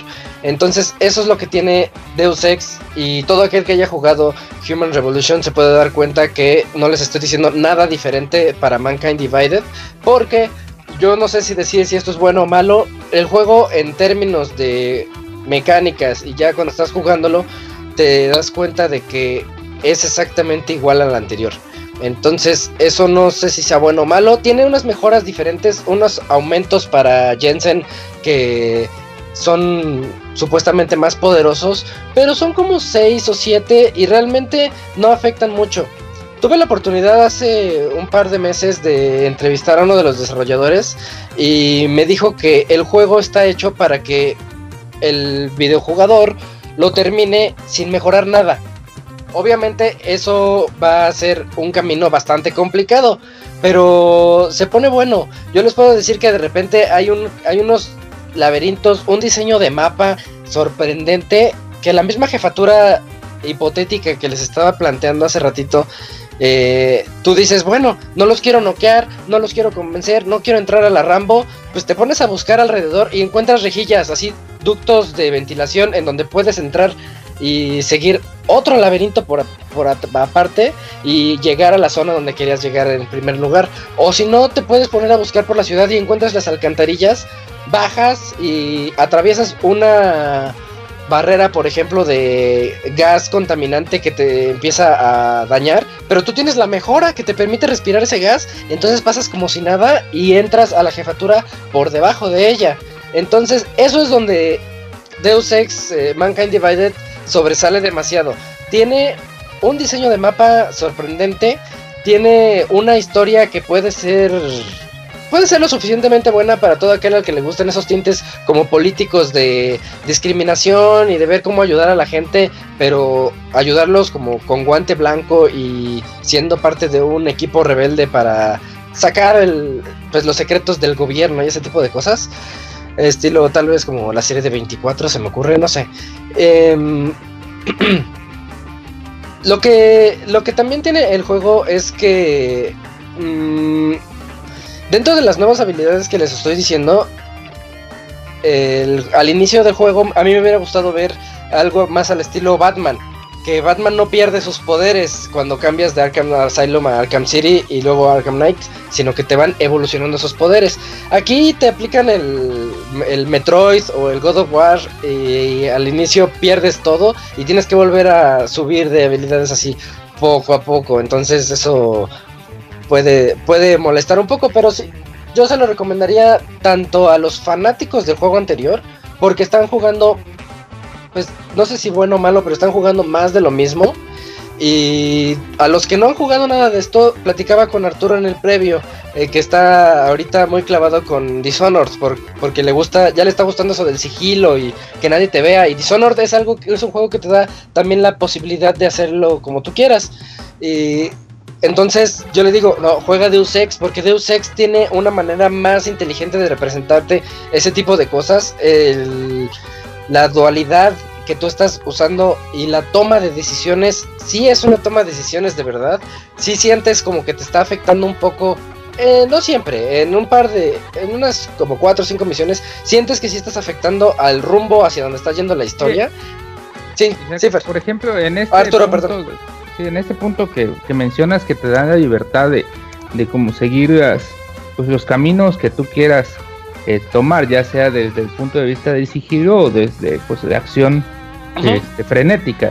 Eh, el juego te da como que, bueno, al menos me pasó a mí en Dishonored, que ahorita en esta segunda vuelta que estoy dando, yo ya sé qué tipo de, de pues, mejoras hacer al personaje para pues llevar el sigilo pues, de mejor manera, ¿no? Yo creo que en el juego habrá aumentos eh, como que diseñados específicamente para el sigilo que te ayuden y ah, aumentos para la acción o todo es como que general como que para ambas cosas o como ah sale eh, eh, sí es cierto se me andaba pasando. Cuando tú abres tu menú para ver tus aumentos y donde vas a gastar la experiencia que has ido ganando en ese factor RPG de interacción con el juego eh, tú puedes ver por ejemplo todas las partes en las que Adam Jensen ha sido evolucionado que prácticamente es todo su cuerpo. Eh, por ejemplo, ahí ves a su corazón y si le mejoras el corazón vas a tener más habilidad de, obviamente como de salud, porque es el clásico de que más corazones es más salud. Eh, el de los pies puedes ver que puedes correr más rápido, pero además, pues, si le evolucionas más, puedes correr sin hacer ruido. O sea, no tienes un apartado que te diga, ahorita no recuerdo qué juego, hay un juego en el que se dividen los tres apartados. Sí, sí, sí. A la izquierda está sigilo, al bueno. me- en medio está acción cuerpo a cuerpo, a la derecha está Rambo. Eh, aquí no, aquí está como por partes del cuerpo, pero es cuestión nada más de tener sentido común y decir, bueno, yo quiero este que me permite ser transparente por 10 segundos y me va a permitir pasar a través de los guardias sin que me vean, pero, pero es poquito tiempo. O quiero este que me deja ver los conos de visión y pues aplicar la de Metal Gear y esperar a que se voltee el conito y pasar corriendo.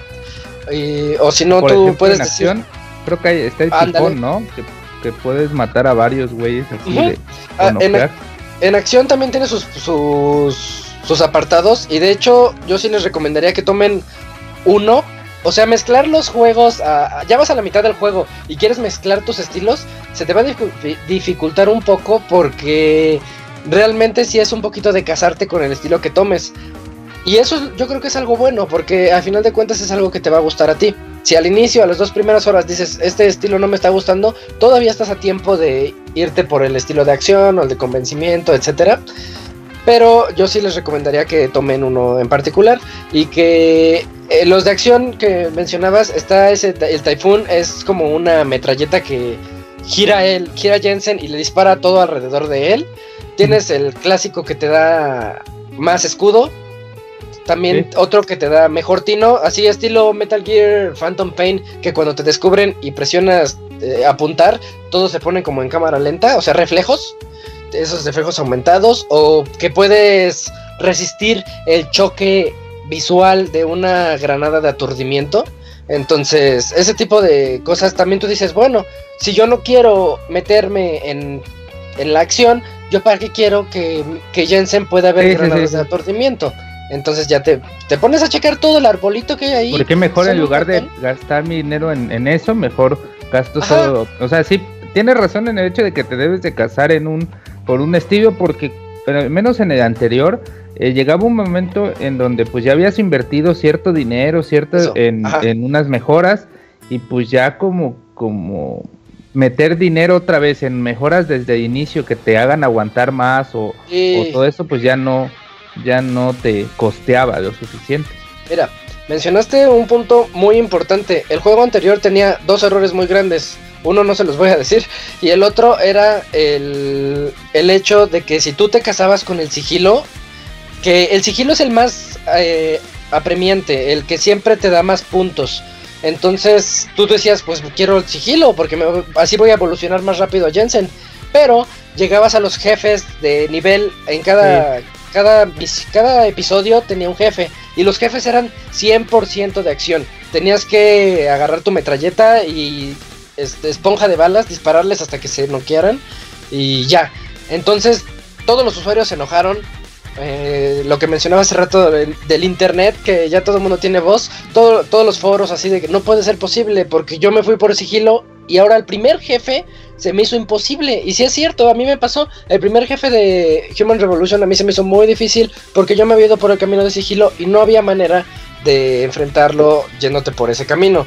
Entonces ahorita Mankind Divided eh, lo supo sobrellevar eso, supo reaccionar ante ese tipo de problemas y yo les puedo decir que aquí eso de hecho lo hace mucho más divertido porque no andas con ese nervio de que ¿y qué tal si elegí un mal camino? Aquí no hay mal camino, a menos que no escuches a la gente. O sea, es un juego es RPG, tienes que escuchar lo que te están diciendo los NPCs, saber qué les vas a responder, saber si les vas a responder de manera grosera, de manera sarcástica, de manera eh, así como condescendiente, o si quieres persuadirlos, también ahí entra otra otra mejora de Jensen, tú, puedes convencerlos, algo así como Fallout. Sí, sí, es como como algunas partes de Fallout que pues Fallout también es RPG, pero Pero te daba la, la opción, ¿no? De que te contestaba, oye, ¿cómo estás? Y no, muy bien, amigo. Igual- y tú, o me vale madre lo que, cómo esté, ¿Qué a ti no te importa? o cosas así, güey. Igual, igual aquí también vas a tener esas opciones y todo lo vas a ver reflejado en los demás usuarios o en si te quieren, te quieren ayudar o no, porque hay veces que tú les quieres sacar información y tienes que pues, irles dando por su lado, ¿no? Sí, sí, sí. Tiene ese tipo de cosas. El juego está lleno de, de misiones, no solamente el camino principal. Si se van por la principal, yo creo que es un punto negativo, porque el juego es muy corto. A lo mejor a muchos se les hará un juego de 15 horas lo suficiente para para poder decir, ah, este sí fue un buen juego. Si te haces todas las misiones secundarias y las, y las principales, que fue lo que yo procuré hacer, me lo terminé en alrededor de 20 horas, digamos que unas 25 horas. Pero si te vas solamente por las misiones principales, te lo acabas como en unas de 12 a 15 horas. Entonces te das cuenta que el juego, por todo lo que te ofrece, todos los caminos que tú puedes hacer, todas las pláticas. Y aquí la queja es de que es corto en el factor de que yo me estaba divirtiendo mucho y de repente se acabó. Y dices, oh, esto, esto le hizo falta como que otras 6, 7 horas así de una historia relativamente interesante, una, un sistema de, de, evolucionar a tu personaje muy bueno, que ya viene del juego anterior, pero está muy bien hecho. Eh, los controles, lo que les iba a decir es que tiene, tiene la, la facilidad en, en consolas de que, bueno, obviamente en PC también, pero en consolas tienen la facilidad de elegir el esquema que nosotros querramos. Entonces, eh, si eligen el modo de control de Mankind Divided, al inicio se les va a hacer un poquito incómodo, pero se acostumbran a él y se dan cuenta que sí está muy bien hecho. Pero les da oportunidad de decir, bueno, a mí me gusta Call of Duty, elige el esquema estilo Call of Duty o el esquema estilo Human Revolution y se acabó. Entonces no van a tener problemas así de controles incómodos y esas cosas.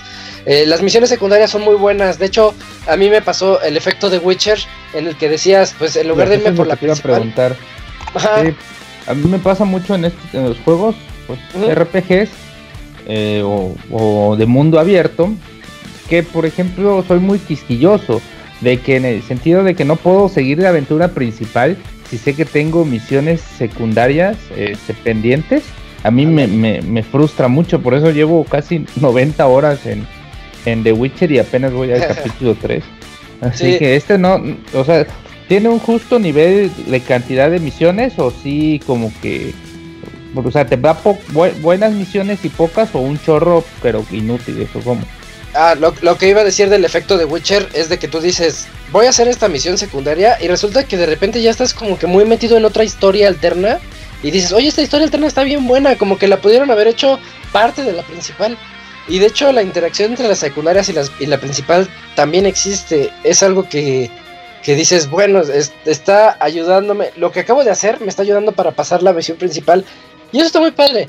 Y lo que tú decías, yo digo que son pocas, porque de hecho sí son pocas, y, pero, pero bien hechas, no te traen de recadero en la ciudad que... Al estilo de, de, varón rojo, de varón sangriento, así, las pinches misiones como de Witcher. Mmm, ándale. eh, otra, otra cosa que yo les puedo decir de este, que es el punto negativo, bueno, el que ya les había mencionado, se, sigue sintiendo igual que Human Revolution y eso trae los mismos problemas que Human Revolution. La inteligencia artificial es realmente, pues no es inteligente, es mala. O sea, eh, todavía pasa como antes de que hay un cuate que está haciendo su patrulla y abres un agujero en la pared y pasa y como si cuenta de, ah, sí, ese agujero siempre y sigue como si nada mientras no te vean a ti. Sí, siempre y cuando no te escuchen y no te vean, no se van a dar cuenta de lo que está pasando a su alrededor. No se dan cuenta de que los guardias están desapareciendo lentamente y tú los estás escondiendo. Eh, ese tipo de cosas son las que a mí no me acabaron de convencer. El sistema de que, de que, de búsqueda, así de que entras en el estado de alerta como es que la comparación con Metal Gear es un poquito justa porque cuando te ven entras en estado de alerta y tú te puedes ir a esconder entonces ellos van al último punto en el que tú estabas pero no lo hacen de una manera inteligente. Como que van ahí y dicen, ah, no está. Y esconderse de ellos es muy fácil. Por ejemplo, bueno, pero ¿no crees que esto no es como que un problema de Deus Ex en sí? Yo creo que es un problema que se está muy homologado a, los juegos de sigilo actuales. Yo ahorita estaba jugando Dishonored y, y haz de cuenta que me veían y yo rápido me transportaba a otro lugar y ya, ya, ya dejaban de verme y ya, o sea, sí tardaban un tiempo en ese estado de alerta, pero pues ya no me encontraban y, pasaba, y ya, o sea, dejaban como si nada, ¿no? Aunque hubiera yo matado a tres cabrones ahí. Es, que, este, sí, es exactamente lo que estás diciendo, pero viéndolo del otro lado, ¿cómo le haces? ¿Cómo le haces para, para que el juego vuelva a ser divertido. No te pueden estar buscando todo el tiempo. Lo que real, en la realidad pasaría es que te estarían buscando de aquí ya hasta que se acabe el juego. Porque dicen, pues acaban de matar a mi mejor amigo. o sea, siendo de los malos. Y, y eso no, pues obviamente no va a pasar. Lo que sí pasa es que no te buscan lo suficiente y como que se cansan. Y de repente tiene un error en el que si regresas a una zona donde tú hiciste caos de la ciudad, este, no te están buscando, pero está en pánico, estado de pánico. Y no hay forma de quitarle ese estado de pánico, ya estás casado con él a lo largo del juego, entonces es un poquito desesperante llegar y ver a toda la gente gritando a lo loco, ¡ah! Por algo que pasó horas atrás. Por alguna balacera que pasó. ¿Eso será en- un bug mañana. o será así el juego? La verdad no te sé decir porque a mí me pareció algo que me sacaba mucho de la historia. Tú estabas así bien en el sigilo y portándote bien, pero por un error que tuve en una parte, ya siempre que iba a una zona de la ciudad, siempre estaban en pánico y se me hacía muy gracioso verlos así todos desesperados, pero no me hacían nada. Ah, pues en ese, pues está, está medio raro, ¿no? Porque al menos yo creo que un sistema bien hecho es como un poco como el de Metal Gear, ¿no? Donde hay este un poco de, de un universo vivo, un, como un mundo vivo donde entre uno y otro lugar como que hay un mismo sistema de alerta, pero tal vez no tan cabrón como en el donde se donde Ajá. se realizó pues el- la matanza. Es, es como otro sistema de alerta. Cuando te enteras de que hay un asesino en Metal Gear, cuando te enteras que hay un, a un asesino matando a todos en las bases, de repente llegas y ya todos traen su casquito, o ya hay luces que están haciéndote un poquito más difícil la intrusión. Eso estaría Pero- padre que, que lo implementaran, pero tampoco entiendo que tampoco es tan fácil. Lo que me quejo aquí es de que el juego es igual al anterior. Eso no es malo porque yo al anterior le dediqué muchísimas horas y a mí me, me fascinó Human Revolution. Y Mankind Divided les puedo decir que a mí también me gustó mucho. Si son fanáticos del anterior, les va a gustar muchísimo Mankind Divided. Lo malo es que se siente como un Human Revolution 1.5, en lugar de sentirse así como una secuela bien hecha. Lo que tiene extra, eh, antes de pasar a lo extra, les, les menciono los gráficos. Los gráficos lucen así como decentes. No les puedo decir que es así. El salto a la generación actual fue sorprendente. De hecho, es así como que ligero. Pero de Pero por sí el Human bien. Revolution no era muy así que digamos No, un portento visual. Dicen que ya le quitaron el, el- el- el brillo amarillo que tenía el juego, como una capa amarilla que tenía el Human. como un filtro. un- sí, un filtro amarillo Sí. que tenía el Human Revolution. Eso sí ya se lo, ya se lo quitaron en este, ¿no? Ya se mira un poco más menos Ujú. amarillo. Ándale, sí, ya se ve un poquito más como una ciudad normal. Y lo- ah, el audio, lo que les iba a decir en el apartado del audio, además de que la música, pues es música como futurista. Imagínense el soundtrack de Matrix, de Matrix ahí en, en el juego.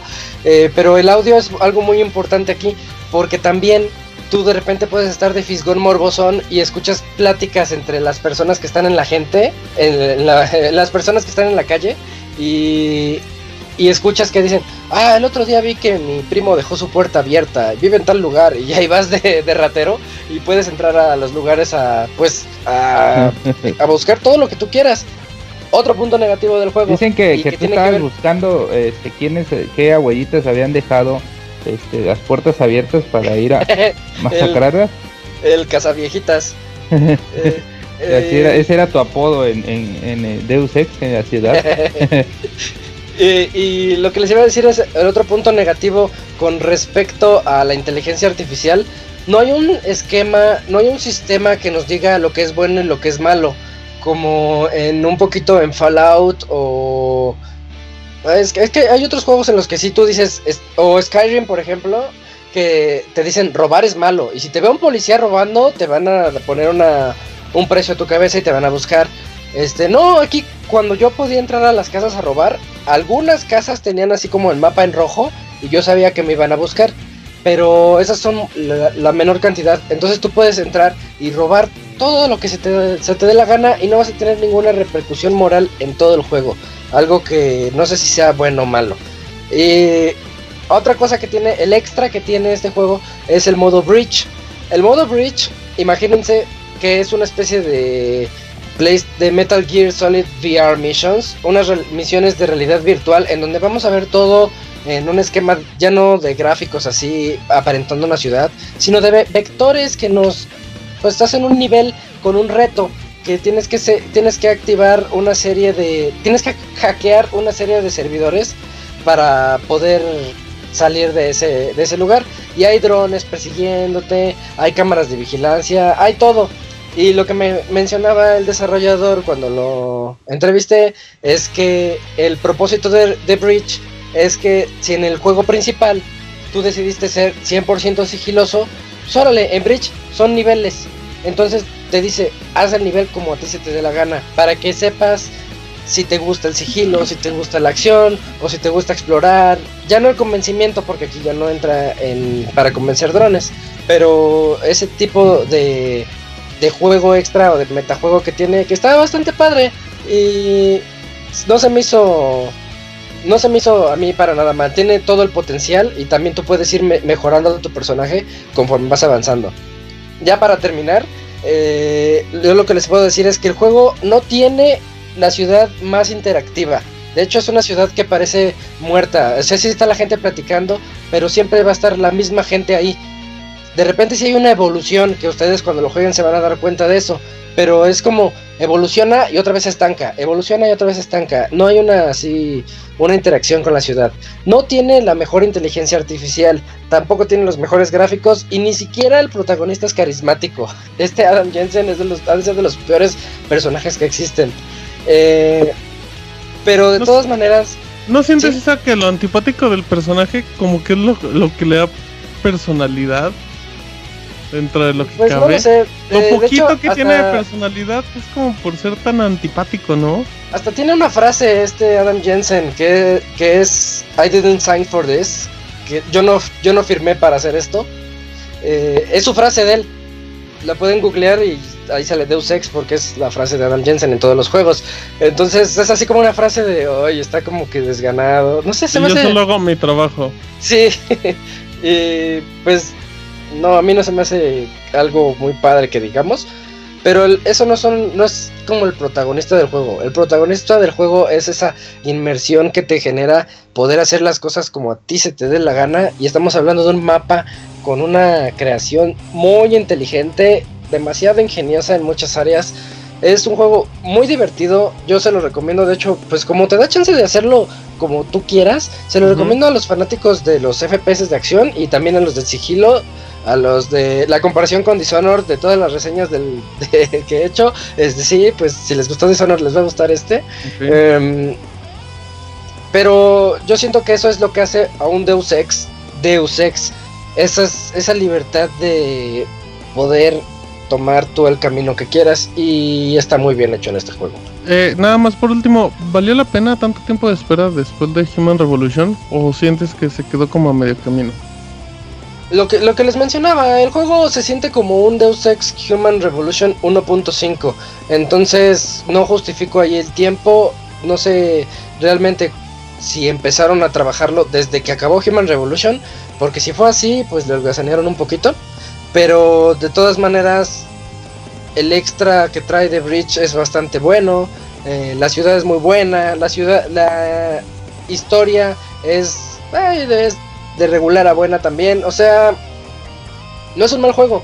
Nada más que le pesa Human Revolution. Ves que lo de las secuelas, lo de siempre. Ajá. Hiciste un juego demasiado bueno y ahora hazle la secuela. Este, y resulta que la secuela, pues es más de lo mismo. Pero ya era lo suficientemente bueno desde un inicio. Mm, entonces. Sufre, el efecto Far Cry. El efecto Far Cry 4. Sí, que es igual que el 3. Pero no significa que esté malo, sigue estando no, es un buenísimo. De hecho, la calificación que le puse ahí en la página es de 90. Es un juego muy bueno. ¿Cuántas horas te duró? Vamos para terminar. Ah, sí, también la, durabilidad les dije es de 25 horas aproximadamente si se echan todo el juego al 100 y de 15 horas si se van solamente a la misión principal, lo cual se me hizo poco. Pero, pero es poco porque me gustó mucho. Ok, perfecto. Eh, el juego viene con, con, textos y audio en español, es el primer Deus Ex, así es que pues, ahí está el detallito. Y sin cambiarle el idioma a tu play. Ajá, igual que Tomb Raider. Opciones, ajá, opciones, cambiar el idioma, ya. Ajá. Ah, también tiene como, dos 30, como 30 opciones como el Tomb Raider o nada más, porque tenía un chingo de idiomas. O No nada más como. Ah, o sea que si el Deus Ex también tiene muchos eh, trabajos de audio y de textos. Trae el doblaje de Latinoamérica. Sí, trae el de Latinoamérica y el de España, y además alemán, francés, inglés. Perfecto, muy Dos bien. preguntitas del chat por ahí. Sí. Este, nos preguntaban si se necesita jugar el juego anterior para jugar este. No, de hecho cuando lo comienzas te dice, ¿jugaste el anterior? Le, le respondes y te, te puede pasar opcionalmente un video que dura 15 minutos y te explica todo lo del juego anterior. Perfecto. Y otra preguntita es, por ahí nos dicen que la pregunta obligada de, de- de nuestro amigo Camuy. ¿Camuy ¿tú pregunta? que sí, a Camuy pregunta. En PC Sí. cu- cuesta 510 pesos. 500, no, En- en PC 600 está pesos. Sí, En PC está barato, claro. pero de todas maneras, pues para los usuarios de Play y de Xbox, este, yo sí se los recomiendo mucho. Es un juego muy bueno. Nada más es la queja de que es igual al anterior y con una inteligencia artificial torpe, pero les va a gustar un montón a todo aquel fanático del sigilo y de este tipo de juegos. de Pero, pero aún con, con tantos años de, de diferencia, hay muy pocos exponentes que le, que le compitan, ¿no? Además de Dishonored. Es que yo no tengo con qué compararlo. Ajá, Ese es el problema, que no tienes con qué comparar Deus Ex. Dices, bueno, se parece a Dishonored. Sí, también se parece a Fallout o a, o a los juegos de Bethesda. Pero hasta ahí. Entonces dices, no, Deus Ex es Deus Ex desde el 2000. Y sigue siendo lo mismo. muy bien, perfecto. Buen comentario, entonces pues, ahí está Deus Ex, em, para que le echen un ojito a la reseña de Isaac, que también está escrita en pixelania.com. Y tenemos el regreso de Yuyos, Yujin CP, alias Julio. ¿Cómo estás, Julio? Bien, ¿qué pasó? ¿Qué pasó? ¿Ya cenaste, amigo? Ya, amigo. ¿Qué cenaste, Yuyos? Eh, una pechuga de pollo y una gelatina eh, ultra light. Ok. Sí, corriendo el maratón. sea, todo sigue con La, el maratón. la app de Telcel nos dice que vas en el kilómetro 25, amigo. Ajá, si, si usted me sigue eh, en si usted me sigue en Twitter y ve un montón de posts del maratón de la Ciudad de México y que todavía no lo acabo, es porque me detuve para hacer mi reseña de, Monster Hunter Generations y ya luego le continúo. Perfecto, bueno, pues con esta introducción Yuyo regresa. Recuerden, si no nos escuchó en el podcast pasado, pues nuestro amigo Julio ya nos puede acompañar de forma eh, normal como uno de los conductores del Pixel Podcast, pero sigue como siendo parte del equipo de, de las reseñas, además de que, bueno, pues sigue escribiendo en el sitio y participa en los videos y todo eso. Y hoy nos va a hablar Yuyo de Monster Hunter, así es que échale muchacho. Es correcto. Eh, el año pasado, eh, por febrero, más bien en febrero, eh, yo reseñé Monster Hunter for Ultimate. hasta ese entonces la última, la última versión de la franquicia de Capcom que podríamos decir que la mantiene a flote. Sí, Roberto, tienes que agradecerle a Monster Hunter que tienes Street Fighter V. Eh, y ahora ya, año a después... Street Fighter que tienes Monster Hunter. Oh, qué buena respuesta, amigo. eh. Uy, Uy, se qué amargado, Roberto. Estaba hablando de Street Fighter 5, no de, de Street Fighter 2. Ay, sí, qué amargado. Bueno, lo- los dos no saben, es, es, es una, es una riña y es un chiste local. Pero bueno, eh, año, y- año y medio después, Capcom nos trae Monster Hunter Generations. Y ahorita que Isaac, eh, bueno, que escuchaba la reseña de Isaac y que decía que era este como un Human Revolution cua- eh, 1.5. Y ahora la pregunta es, ¿Monster Hunter Generations es un Monster Hunter for Ultimate 4, bueno, un 1.5 del For You? Y a simple vista sí lo es. Eh, es el mismo motor gráfico. las, las interfaces de usuario son muy similares. Si tú lo juegas, si tú no eres un jugador ya muy experto de Monster Hunter, te va a parecer más, te va a parecer como un DLC grande, grande, porque si es muy grande, grande, que te lo venden a 800 pesos. Pero eh, cuando ya vas viendo las pequeñas, los, más bien las pequeñas diferencias que lo hacen ya una experiencia mucho más grande, no es un DLC tan grande como uno parece. Monster Hunter Generations es la celebración de 12 años de la franquicia y eh, pues más bien la temática de Generations es pues el número 4. Eh, en Japón el juego se llamaba Monster Hunter Cross, una X, y 4 pues vemos que como en cada triángulo que forma la X, ahí este, pues hay cuatro espacios, y en, este, y en esta ocasión son cuatro eh, como se llaman flagship monsters. En cada iteración de Monster Hunter hay un monstruo que es como la portada del juego. que generalmente o la historia gira alrededor de él o las temáticas del juego giran alrededor. ¿Por qué no es Monster Hunter 5? Eh, eso no podría contestarlo, pero no es Monster Hunter. Monster Hunter Generations tampoco es Monster Hunter 5. Es como el siguiente paso del For You. La perfección, más bien, Generations es la perfección de todos los sistemas que manejó eh, el Mini agregados. No, no son mini agregados. Para nada son mini agregados. O sea, sí se siente como algo totalmente diferente. Eh, sí, el, eh, hicieron un rebalanceo total de las armas, de su progreso eh, para mejorarlas, tanto en las armas como en las armaduras. Y le metieron un extra que podríamos considerar que puede ser un juego totalmente diferente, un juego por su parte. Ahorita les cuento por qué. Entonces, como les digo, el, el número mágico de este juego es 4. Tenemos cuatro bestias. La canción que escuchamos en el intro musical es la canción del Glavenus. Eh, es uno de los flagship monsters. Cada uno, eh, para aventarse cuatro diseños, lo hicieron de una forma única y las canciones de los cuatro son muy buenas. Y los cuatro se sienten totalmente diferentes entre ellos. Y para mi gusto, estos cuatro monstruos también representan otro agregado muy grande que le pusieron que son cuatro artes de cazador. Eh, bueno, nada más aquí como un pequeño paréntesis. El año pasado yo me enfoqué como a la experiencia de Monster Hunter porque fue mi primer Monster Hunter. Ahora ya no voy a, aunar tanto en eso porque pues ya lo jugué, ya sé de qué trata el juego. Ahora voy a aunar más en las mecánicas. no no acaban. ¿Me estoy mintiendo? sí, sí, sí. Bueno, bueno, entonces, este, ahora tenemos cuatro artes de cazador. Estas cuatro artes de cazador ahora podríamos, si uno pensaba que ya como la clase de tu personaje, porque Monster Hunter es un RPG, era eh, el arma que, que, obtenías, ahora sí podemos decir que tienes una clase propia al momento que tú eliges un arte cazador. Estas van, eh, es el arte del guild, del gremio, que es como has jugado Monster Hunter todos estos años. Eh, es el arte de este, aéreo. En Monster Hunter for Ultimate se presentó ya una temática más vertical, podrías ya hacer saltos, este, mm, escalar paredes y de ahí hacer un salto y un ataque, pero ahora ya propiamente es un arte, todas las armas pueden eh, hacer un ataque aéreo. Luego va el, el adept, arte, el arte adept, que es eh, si a ti te gusta jugar como que muy arriesgado, esta, esta arte se va totalmente a, va a encajar totalmente en ti, porque al momento que tú haces un esquive perfecto, va a ser una animación tu personaje y va a ser un ataque especial dependiendo del arma que tú estás usando.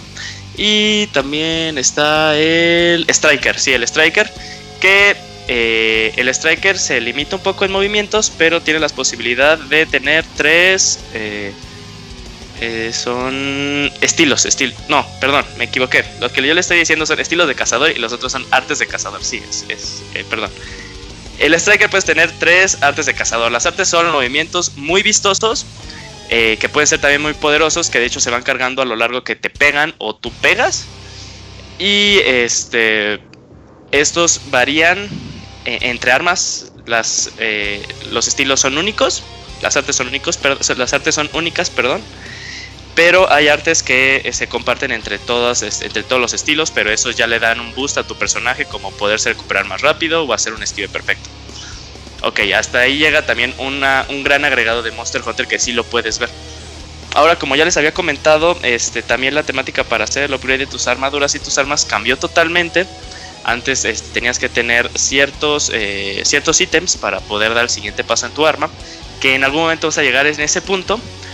Pero más bien es como una... Mm, ¿Cómo manejarlo? Es como la cuota que te piden para que ya tú ya puedas hacer el upgrade. Cuando si tienes todo eso, no necesariamente tienes que gastar esos ítems, sino que ya que le das tú el upgrade, de todos los ítems que tú tienes de cierto monstruo o ciertas piedras o ciertos minerales, tú puedes elegir cuáles dar para que ya se te tome el upgrade.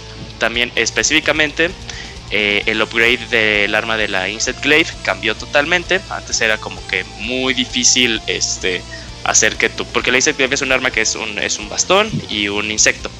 Entonces eh, el upgrade iba de la mano de los dos. En esta ocasión el insecto y el bastón se, se upgradean de formas paralelas y ya tú tienes un control mucho mayor a cómo quieres tú hacer el upgrade, el upgrade de tu arma. Eh, ahora, como yo les decía que también podría ser un juego totalmente aparte del agregado, es que eh, se, se presenta el modo Prowler. Eh, si modo Monster gatito. Hunter o modo gatito. Si Monster Hunter pudiera tener una eh, una mascota que representara al juego, sería eh, totalmente los gatitos o como se conocen como los pálico.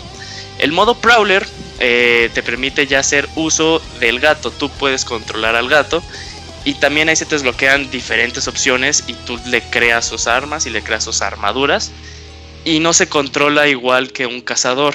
Eh, una gran diferencia es que los gatos tienen dos tipos de armas, que es este, la espada o un báculo o un hacha, o como sea el diseño del arma, y tiene un boomerang.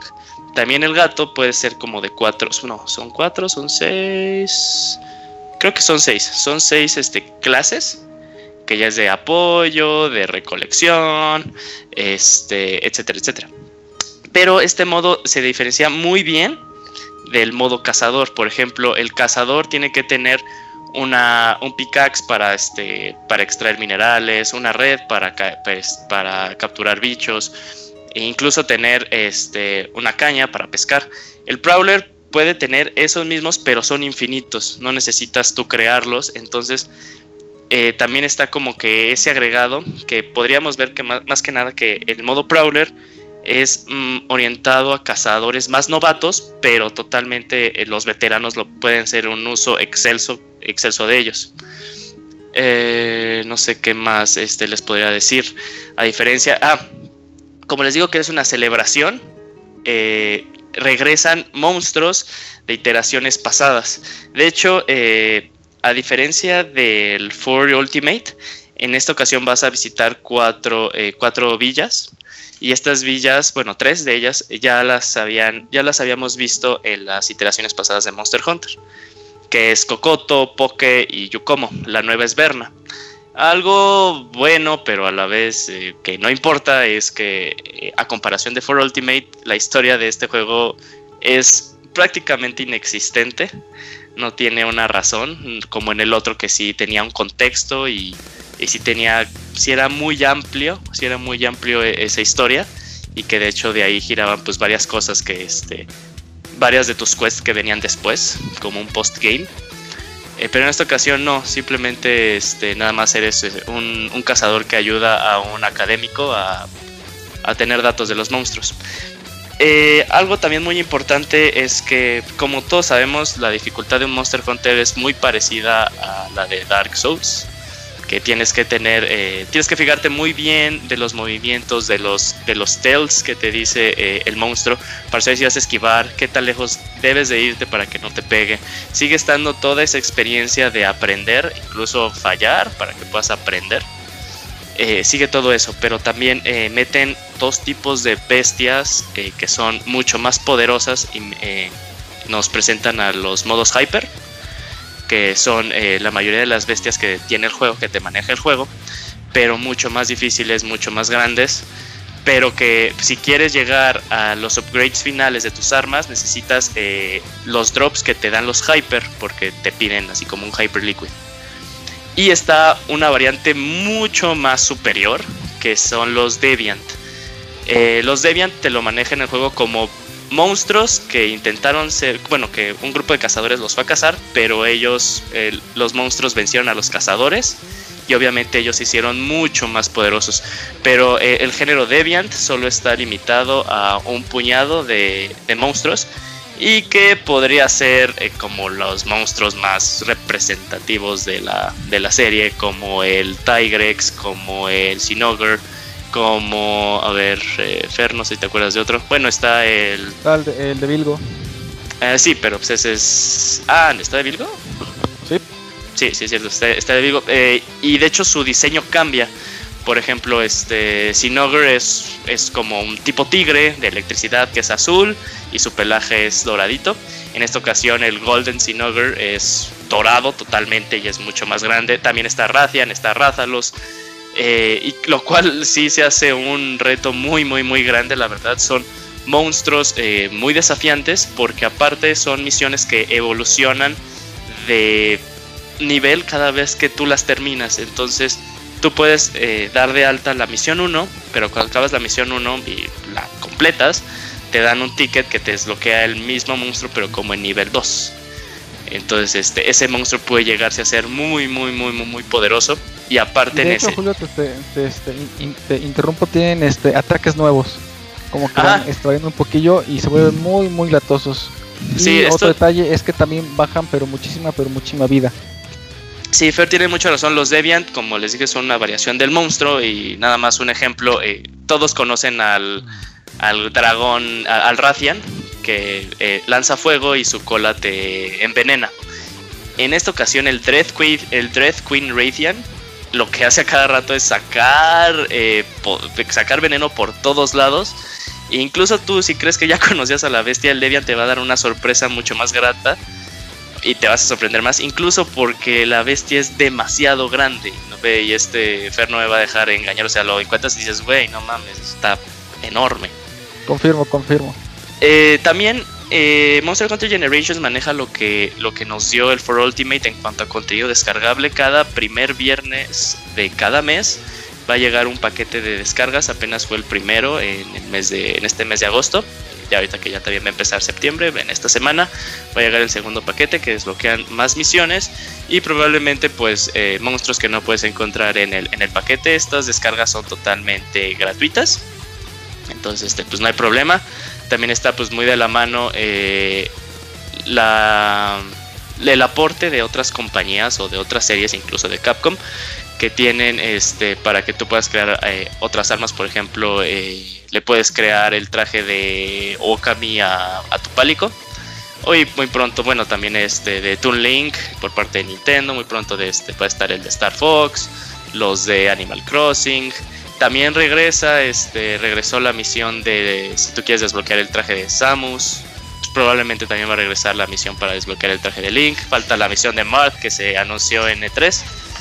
Eh, entonces, tú por eh, a simple vista, en conclusión, a simple vista Monster Hunter Generations, tú puedes creer que es lo mismo, es un For Ultimate y For Ultimate fue consagrado como la experiencia definitiva de un Monster Hunter. Pero Monster Hunter Generations está basado totalmente en For Ultimate y eso es excelente, o sea, For Ultimate fue un gran juego. Y le agrega más y resuelve muchos problemas que tenía en cuanto a balance de, este, de juego de For Ultimate y se los da Generations y le agrega muchísimas cosas más. Entonces, eh, si For Ultimate ya era la experiencia definitiva, pues llegó Generations a, a- a decirle a For Ultimate, sabes que no, yo soy la experiencia definitiva.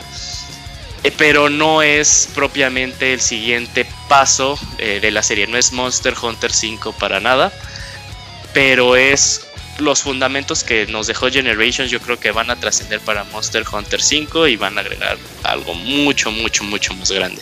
Se siente que eran ideas que fueron que intentaron ser manejadas en la serie del 4, pero que por fin ya se dieron la oportunidad de, de implementarlas. Entonces, Julio, para, para que sea un juego con un año de diferencia, pues el resultado es más que positivo, ¿no? Sí, aparte para hacer un RPG, eh, un RPG muy grande que muchas cosas, varias de las cosas que hace que un jugador mm, que recién quiere entrar a Monster Hunter que lo deje es que le saca mucho de onda que no vienen mucho los stats, que hay stats que no están muy bien eh, explicados. Incluso de que pues, cuando le pegas al monstruo no tiene una barra de vida y que hay personas que dicen, hey, ¿por qué no tiene una barra de vida, no? Hola Ivanovich. Eh, hola Ivanovich. Eh, pero no hay tanto problema, o sea, hay, hay muchas cosas que no, que no te las dice, pero que los jugadores más expertos se las saben. Y ellos, y con datos, o sea, lo, lo bueno es que no te lo cuentan así de, ay, cambió en esto, sino que te dan los datos, te dan una, una tabla de números y te dicen, esto cambió. Y sí cambió este, de gran manera, es un balance muy, muy, muy grato, porque For Ultimate ya había caído como en un en una parte de estancamiento porque eh, el arma que, que- que introdujeron en For Ultimate, que era la Charge Blade, una de las dos, eh, esa arma estaba entre comillas rota porque tenías un Perfect Shield muy cañón y que aparte le podías este, aplicar el stunt al monstruo muy fácilmente. Eh, la bajaron hasta esta arma como que al nivel de todas, ahora todas las eh, 14, ¿son 12? Son 14, ¿no, Fer? ¿O 16? 14 arcos. No, son 14. 14, sí. Confirmo, Sí. 14. Eh, las 14 armas ahora todas puedes depender de ellas. Incluso el arma, que era como el arma de principiante, el escudo y la espada, que muy, muy rápidamente ya los jugadores cuando empiezan a jugar la dejan. Le metieron algo muy padre, le metieron, eh, lo llaman aceites, que le da este, propiedades a esta arma, que la puede hacer un arma de, o de mucho soporte, de mucho apoyo, o un arma para hacer mucho, mucho, mucho daño. Y entonces ahora ya también puedes, este, puedes utilizar el escudo y la espada a lo largo de toda tu experiencia en Monster Hunter eh, Generations. Eh, vuelvo a lo mismo, eh, también se sigue manteniendo lo que dije eh, en For Ultimate. La comunidad de Monster Hunter es una de las comunidades, de las mejores comunidades que he visto en un videojuego. Siempre están dispuestas a ayudarte. Y también Generations comete el mismo error que todas las series. Nunca vas a encontrar un Monster Hunter, siento yo, que te pueda llevar de la mano sin que sea aburrido. O sea, la verdad, pues una persona nueva intentando jugar es muy aburrido al inicio. pero es, pero hay, hay diferentes eh, fuentes de información en la cual puedes pasar esto, muchos videos de YouTube, muchas páginas que te ayudan a esto.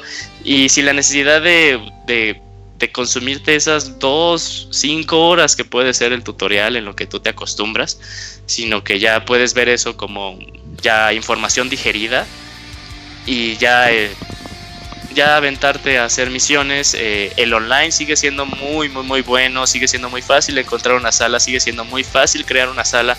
El pero sigue siendo el mismo que la, que la iteración pasada, que fue Ultimate, que no cuenta con un chat de voz.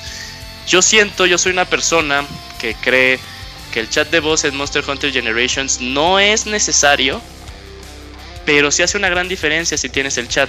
No es necesario porque de alguna u otra manera saben todos lo que, bueno, si son buenos jugadores, saben todos, todos lo que tienes que hacer y aparte eh, la interfaz te dice la situación que tú necesitas saber en caso de que alguno de tus compañeros vaya a, meter la pata, por ejemplo, que ya tiene muy poca vida, hay ítems que tú los lanzas y le recupera todos la vida. Entonces, este, es, si no es muy necesario el chat de voz, pero sí hace una gran diferencia. Eh, cuando yo, cuando Fer y yo jugamos, pues así de Fer, ¿traes trampas? Sí. Fer, ¿traes para tranquilizar? Sí. Y luego así de, güey, ¿traes trampas? Sí. Güey, ¿dónde está? En 5. Ah, hay una navecita, hazle este. Salúdala para que te diga dónde está. Entonces, eh, sí hace una diferencia en cuanto a la agilidad de la misión, pero eh, no es algo que sea totalmente necesario. Es el único pero que tiene el en línea. Eh, y, pues ya, sigue siendo un muy gran juego. Muy, muy... También muy recomendable que si tienes personas con que jugarlas que sean tus amigos y que puedas tú crear una, un chat de llamada, se disfruta aún más, pero tampoco es necesario que, que tengas amigos que jueguen el juego porque hay demasiadas personas jugándolo. Es un hit en Japón, es un hit, empieza a ser un hit en Europa, en América también. Entonces siempre vas a encontrar personas y también en foros, pues ahí tú puedes hacer tu post y ya unirte tú a un grupo de, de, de cacería. Oye, nada más, eh, por último, también aprovecha las ventajas del New Nintendo 3DS. Ya ves que el 4 ah, aprovechaba un poquito, aparte del, stick, gráficamente también había detalles. De hecho, era precisamente una pregunta que yo también quería hacer, porque un amigo que Pregúntale, tengo... Moy.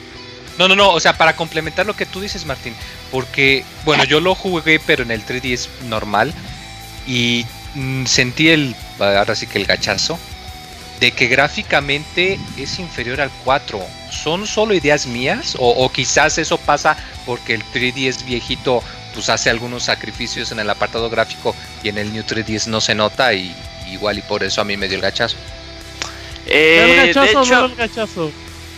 De, hecho, este, no, no del gachazo, se, eh, o sea, si juegas en un 3DS normal, es, es la misma resolución que con el 4 Ultimate, pero si juegas en un, en un Nintendo en un New Nintendo 3DS, por ejemplo, en el For Ultimate sí hacía una mejora, sí hacía que el juego fuera eh, más fluido y se y veías este pues detalles mm, veías muchos más detalles en cuanto al render del monstruo.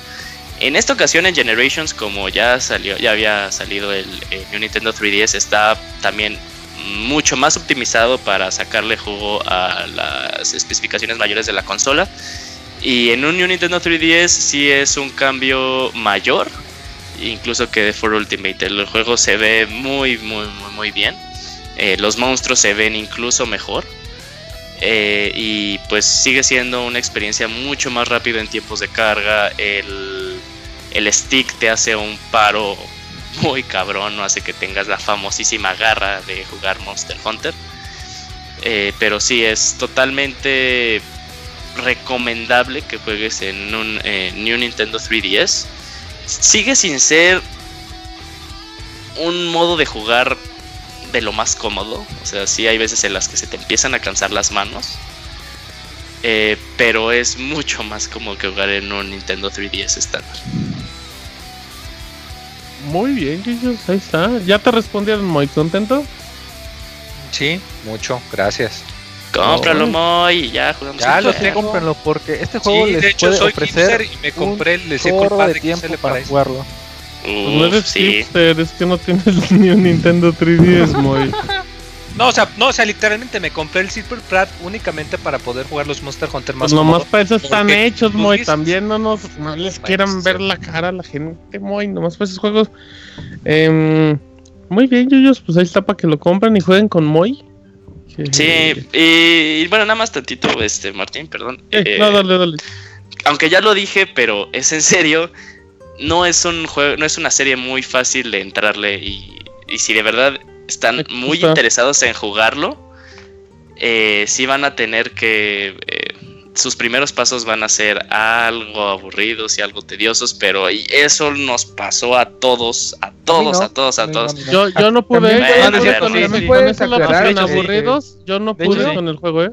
También puedes aclarar eh, que, que el juego es como para jugar con amigos, ¿no? no es una experiencia que solitaria se vaya a aprovechar muy bien. Eh, pero ¿de qué hablamos? O sea, de, ¿del single player o de o propiamente ya del... Del juego en general. Sí, o sea, sí, el, single player en esta ocasión sí te va a servir, eh, por ejemplo, nada más rápido, spoilers de un juego de hace de un año y medio, del For Ultimate. Eh, en el For Ultimate sí tenías que jugar a fuerza la historia porque te desbloqueaba eh, la piedra para afilar y, poder, y poderte enfrentar en esa ocasión a los... ¿Cómo se llama esto? Bueno, un tipo de monstruo especial. En esta ocasión puedes jugar el juego sin la necesidad de acabarte las misiones en single player y nada más dedicarte a multiplayer, pero, y eso también lo dije en el juego pasado, te, el juego te, te da cosas por tú hacer las misiones que se te presentan, sean de multiplayer o sean de, este, de single player. Sí, eh, el, juego, al final, el éxito que tiene Monster Hunter es por su apartado multiplayer, eso jamás se le va a negar, y por eso es la serie que es ahorita. Eh, después de 12 años. Por ese multiplayer las personas regresan porque les encanta jugar con otras personas, porque es una comunidad muy grande, porque es un tiempo muy bonito para pasar con tus amigos. Eso siempre, eso es Monster Hunter, o sea, al final Monster Hunter es, es un juego que puedes jugar tú con otros tres amigos y pasártela muy padre. Así es, y, aquí está contando una preguntita de este, del abogado. El single player es básicamente un tutorial para que conozcas a los monstruos y ya en el modo multijugador ya puedas este, más o menos saber cómo se mueven, cómo atacan, para que sepas cuándo este cuándo esquivar, cuándo atacar y más que nada este es eso, un, tutorial para el, multiplayer. Sí, pero ah bueno, no, no había terminado el anterior, el, punto anterior ahorita que me acordé. Este, sí van a ser No, no, no, perdón, no, no, perdón yo, que se me fue la onda. Este, van a ser horas que sí van a ser medio aburridas, pero eh, de eso lo sufrimos todos. Pero si empiezas a tener como que, no, pues mejor lo dejo, eh, ve videos de personas ya jugando como se juega Monster Hunter y te van a dar ganas así de quiero llegar a ese nivel. Y nada más son 5 horas, 5 horas en lo que tú ya puedes este, entender todo lo que tienes que hacer. Van a haber cosas que vas aprendiendo a lo largo, que te van a decir otras personas. Pero ya que tú tengas los fundamentos de creación de cosas, que no necesariamente siempre vas a tener que estar creando, sino vas a tener que, este, que utilizar al, al, al Palico Trader para que sea esto mucho más sencillo ya esas pequeñas cosas, esos pequeños truquitos que se saben ya la gente, ya el juego ya no se te va a hacer tan tedioso en cuanto así de, tengo que minar, tengo que ir por y estas además cosas. de que tiene una ventaja muy grande y es que aquí no se manejan por niveles, sino que como que tus niveles es tu equipo. Entonces igual, y si eres muy principiante y no quieres, digamos, andártela pasando grindeando, como tú lo comentas, como la comunidad es tan grande, no es nada raro que te encuentres que dices, oigan, necesito matar este eh, cinco este, Ludrots porque quiero conseguir la lanza. Y llega un cuate que tiene su rango 4 y que tiene todo su equipo acá super poderoso y dice, órale cabrón, te ayudo, ahorita en 20 minutos lo acabamos para que puedas acá irte con los monstruos chidos acá donde todo está el jugo del juego, que no te la pases acá pues, pues repitiendo nada más las, las misiones principales de que junta 20 hongos o ve y entrega un huevo de dragón. Y pues que, eso es algo que es muy bueno, ¿no? Que el mismo juego, como tú lo comentas, que se presta mucho, se facilita mucho para el multijugador. Sí, y aparte, bueno, aquí rápido no, nos pasó con no, no, no, no estoy diciendo que Roberto es, es, mal jugador ni nada. Roberto es muy buen jugador. cuando, cuando jugamos. Es, cuando el jugamos peor jugador del mundo, dilo. no, pero este, por ejemplo, aquí entramos en, en, que hay personas que, pues, es un juego que como que les cuesta algo de trabajo entrar al juego. O sea, entramos y lo que decía Roberto así de, ah, me pueden disparar la comida. Pues dispárenme la comida. Y luego así de, este, oye, güey, creo que ya es momento de que te hagas tú una armadura más superior. Eh, Roberto no sabía que se dividían en, armaduras eh, de Swordmaster y armaduras de Gunner, entonces se compró una de Gunner y obviamente no la podía usar porque quería seguir utilizando el, escudo y la espada. O sea, y, son cosas que, este, que tienes que aprender, son cosas que tienes que saber. Y como les digo, o sea, ahorita la información está súper digerida en, medios como YouTube, y se los juro. Eh, es que es un juego que yo sí, yo sí siento que es un juego para todos, nada más que es una curva de aprendizaje muy, muy, muy pronunciada las primeras horas. Ya después ya se hace una normal. Oye, cuando Robert te decía que le invitaron la comida, ¿qué le invitaban? Unos chivos, ¿no? Este Julio. Pues que, se... Ay, no, que, en la noche, que en la noche pedía que le, que le aventaran la leche y el pan. No, no, no, no, no veía si tenía este los vales esos para, para invitar, para disparar la comida. Y decía, no, güey, nada, me quedan seis, ¿sabes qué? No te lo voy a disparar. Pero luego, o sea, Roberto me decía, güey, es que no tengo dinero. Y era así de, oh. Ay, pinches codos, güey. No mames. Si no te invitan una puta comida en un juego, ¿tú crees que la vida real te van a invitar unos tacos sí, cabrones? Sí, sí, mi amigo Yuyos me ha invitado a comer. Sí, pues te ha de comer, pero a ti, cabrón. Oye, eh... No, yo la verdad, eh, Monster Hunter lo dejé porque como Yuyos y Fer ya están... Haz de cuenta que a mí me llaman Empezamos tipo Ivanovich, güey. Entonces yo no le hacía nada al monstruo y estos güeyes, ya lo matamos, vamos a regresarnos. Ahora otro monstruo, ya lo matamos, vamos por el siguiente. Y yo así como que apenas llegaba y que ya llegué, ya llegué, ya se murió, vamos por el otro. Entonces. Es que, es que mira, es que, es que mira, ya era, este, yo como lo jugué antes que Fer, eh, yo le ayudé a Fer a subir de, rango de monstruo. Yo, y Fer sabía muy bien que hoy iban a hacer misiones muy, muy rápidas. Hasta que él ya me alcanzara, ya iba a ser así, pues como es una misión real. O, igual y te rebasar, oye, ¿sabes qué? No te pongas tu armadura de rango acá super extremo, mejor ponte ah, algo más o menos de mi nivel para que pues, se tenga reto. Sí, sí, sí, eh, también lo que hice muy es lógico, pero en mi caso ya la había vendido. Entonces ya no podía hacerlo. Entonces yo dije, no, pues no mames, para ir de mochila, güey, pues no. Mejor. En Destiny. Si, así de mochila, me quedo en Destiny. Trato de jugar yo solo, entenderle las mecánicas, ver qué pedo. ¿Y ya jugaste solo?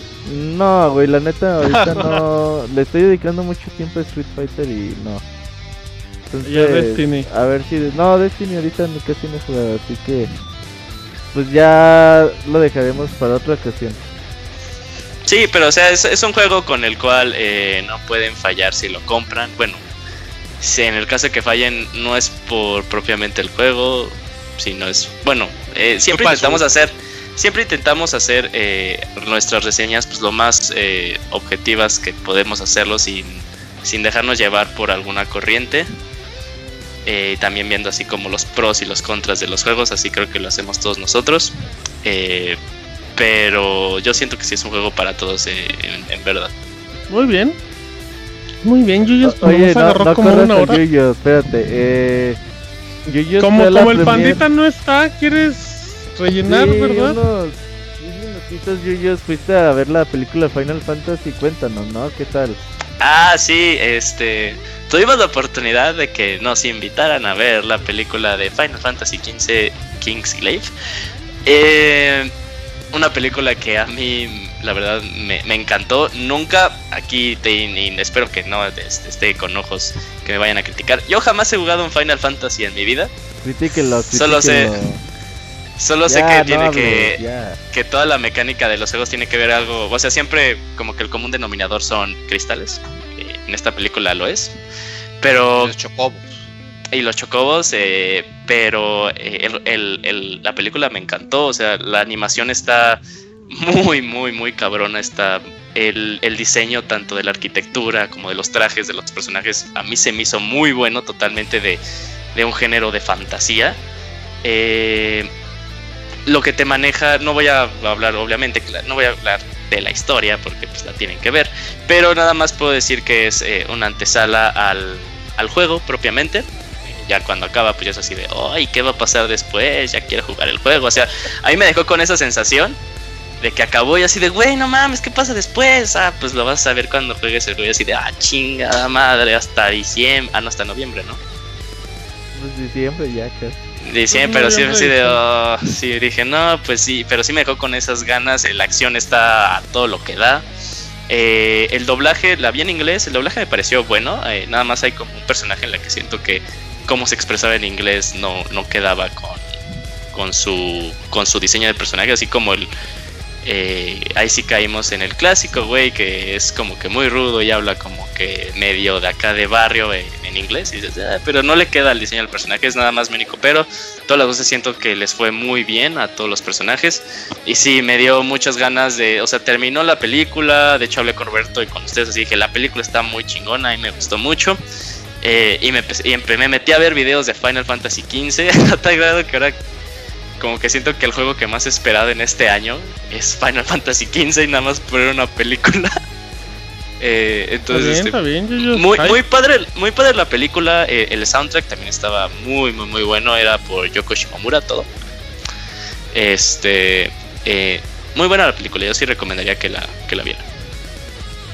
Y más, Muy- bueno, y incluso yo no, yo no soy fan de Final Fantasy. Me gustó mucho. O sea, yo creo que habla también O bien sea, de la película. un juego, ¿cómo vas a ser fan? Está bien chingón como que ya soy bien fan y no he película jugado en general es un buen resultado, Yuyo, por lo Sí. que viste. Sí, y yo, o sea, como ya había salido antes en Estados Unidos y había leído en una reseña que no era muy buena, de hecho le dieron como una calificación de 5, o sea, sí, no iba con muchas expectativas, iba así de... También fui con una persona que nada que ver con videojuegos y, y se quedó picada con la historia, o sea, me dijo, ¿Con oye, güey, ¿qué. Qué ¿Con malo que se Con queda una amiga, picada amigo, con la amiga. historia y no. Sí, amiga y se pica con la historia, Yuyo. ¿Qué Sí, pasó ahí, amigo? no. Muy ¿Qué pasó ahí, amigo? Ahora, ¿cuál es el pretexto? Ah, pues tenía maratón, güey, no, pues, qué pedo, no podía hacer ejercicio muy jueves, cabrón. era jueves. ¿No Te ves? daba Sí, chance para sí. descansar y- Físicamente comprobado y lo sabes, no te hagas me... Oye, y si hubo truco de las palomitas, preguntan en el chat. ¿Truco del conejo? Ajá. ¿Confirmas, Yuyo? Ah, no, no sé, amigo, Sí, no puedo ya revelar se esto. sonrojó y lo están viendo. Ay, ay, ay. Son tremendos amigos. ¿Tiene, tu- ¿tiene Twitter tu amiga? ¿Tiene Twitter tu amiga? Uh, el Face, el Face, Eh, el Instagram. sí tiene Instagram. Twitter, pero no lo usa mucho. Ah, no, se la roba para mandarle... Arroba soy la amiga de Julio. A ver, ay, güey, a ver. No, Ah, dale, no, no. nada, no empieces, Ah. no, ya. Porque ahorita bien. empiezan a mandarle mensajes. Oye, ya nos dijo Julio. Del conejo, muy bien. Dicen que se llama Manuela, no sé, no sé. Em, Ah, qué caray. vas, Manuel y la ve a las 11. Dicen que Manuel y la ve a las 11. Sí, de hecho ya se me hizo tarde, güey, me la va a hacer de a pedo. No, no sé si, toda lo, si lo volviste a mencionar, pero la película de Final Fantasy solamente va a estar en salas de Cinemex, ¿no? Sí, en salas Cinemex, pero este va a salir en, en Blu-ray. Ok, y viene con la Viene con edición, la esta edición más cara, limitada. ¿no? Del juego. Eh, la caja de la película no tengo idea. Sí. Sí, no, la película viene en el paquete este especial con todo el contenido de La video, el limitada, anime. eso. Ajá. Y la ultra mega especial viene con el anime también. Ok, muy bien. ¿El anime ya está disponible en Va- Crunchyroll? van cuatro capítulos, ajá. Ok, perfecto, ahí está, muy bien. Pues amiguito Yuyo, es un placer escucharte. Igualmente, amiguitos. Esperemos que algún día nos cuentes tu historia en el maratón. Ah, sí, este anuncio parroquial. Si usted quiere saber cómo me fue en el maratón de la Ciudad de México 2016. ¿Y a qué saben la- el regreso de los Doritos salsa verde? No, no olviden escuchar el Abocas. Ah, digo, no, el sácame de una duda. Uf, el Jungla Cat, el Jungla Cat. Eh, de, del mar- de mañana, martes. eh, Martín, martes 30 a las 10 de la noche, sí, ¿verdad? Si no, llego una hora antes. Esperemos que no Yuyos, a las 10. Ah, y ahí van a saber este, pues, lo que se siente entrenar para un maratón y lo que se siente sufrir y la gente, toda una experiencia, amigos. Le vamos a preguntar qué pasó con su amiga. Eh, sí, ahí, ahí sí cuento todo, sí, full, full disclosure, sí, uff. Ok, ok, muy bien, pues.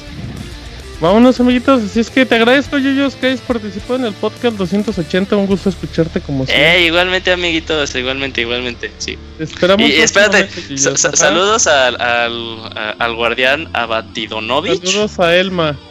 crack de todo el equipo de Destiny. Ey, hemos ¿Qué? visto los videos que dicen que los truquearon, ¿no? Donde aparentan muertes. Eh, no, no, no, no. Vergas. Guardián abatido. Sí, o sea, ya, ya el, el apodo oficial de nuestro amigo Panchonovich es el guardián Abatidonovich. Ok, muy bien. Pues saludos a Ivanovich que dicen que. No, no, no, guardián. Abatidonovich. No, ah, bueno, pronúncialo este bien, güey. Perdón, guardián Abatidonovich. Ok. Gracias, Yuyos. Ya te tenemos que cortar. No, pero me quiero quedar. Ya, sí, No, ya, ya, ves, ya, ves a dormir y a trabajar y estudiar. Sí, sí, sí, el producer, el producer corre, güey, el producer olvida, ya me voy, ya me voy. ya. Yuyin- arroba YuyinCP. Correcto. Ahí está el Yuyos que nos acompaña. Mucho gusto en la reseña de Monster Hunter y anteriormente escucharon a Isaac con eh, Deus Ex. Gracias, Yuyos. Yes. Nos Bye. vemos, amiguito. Bye. Em, producer, Saludos, ¿no? Saludos. como no? Vámonos a saluditos en el Pixel Podcast 280.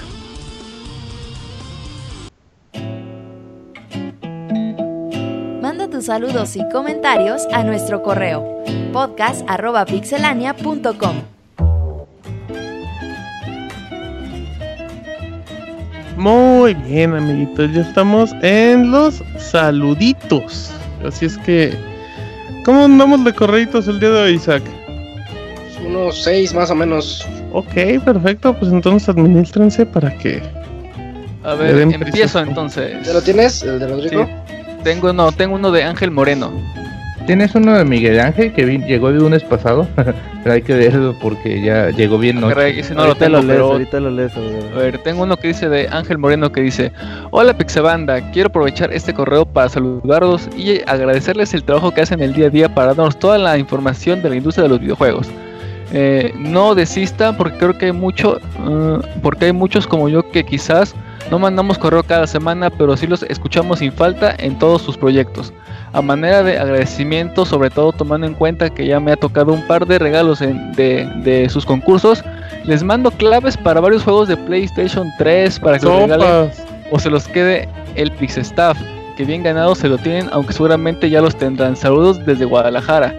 Eh, postdata, esto cuenta como su regalo adelantado para el podcast número 300, No, amiguitos, no, y no, nos no, manda. Tengo una duda, ¿los, rega- ¿los regalos son para nosotros o para que nosotros los... Pues sería cosa de el producer.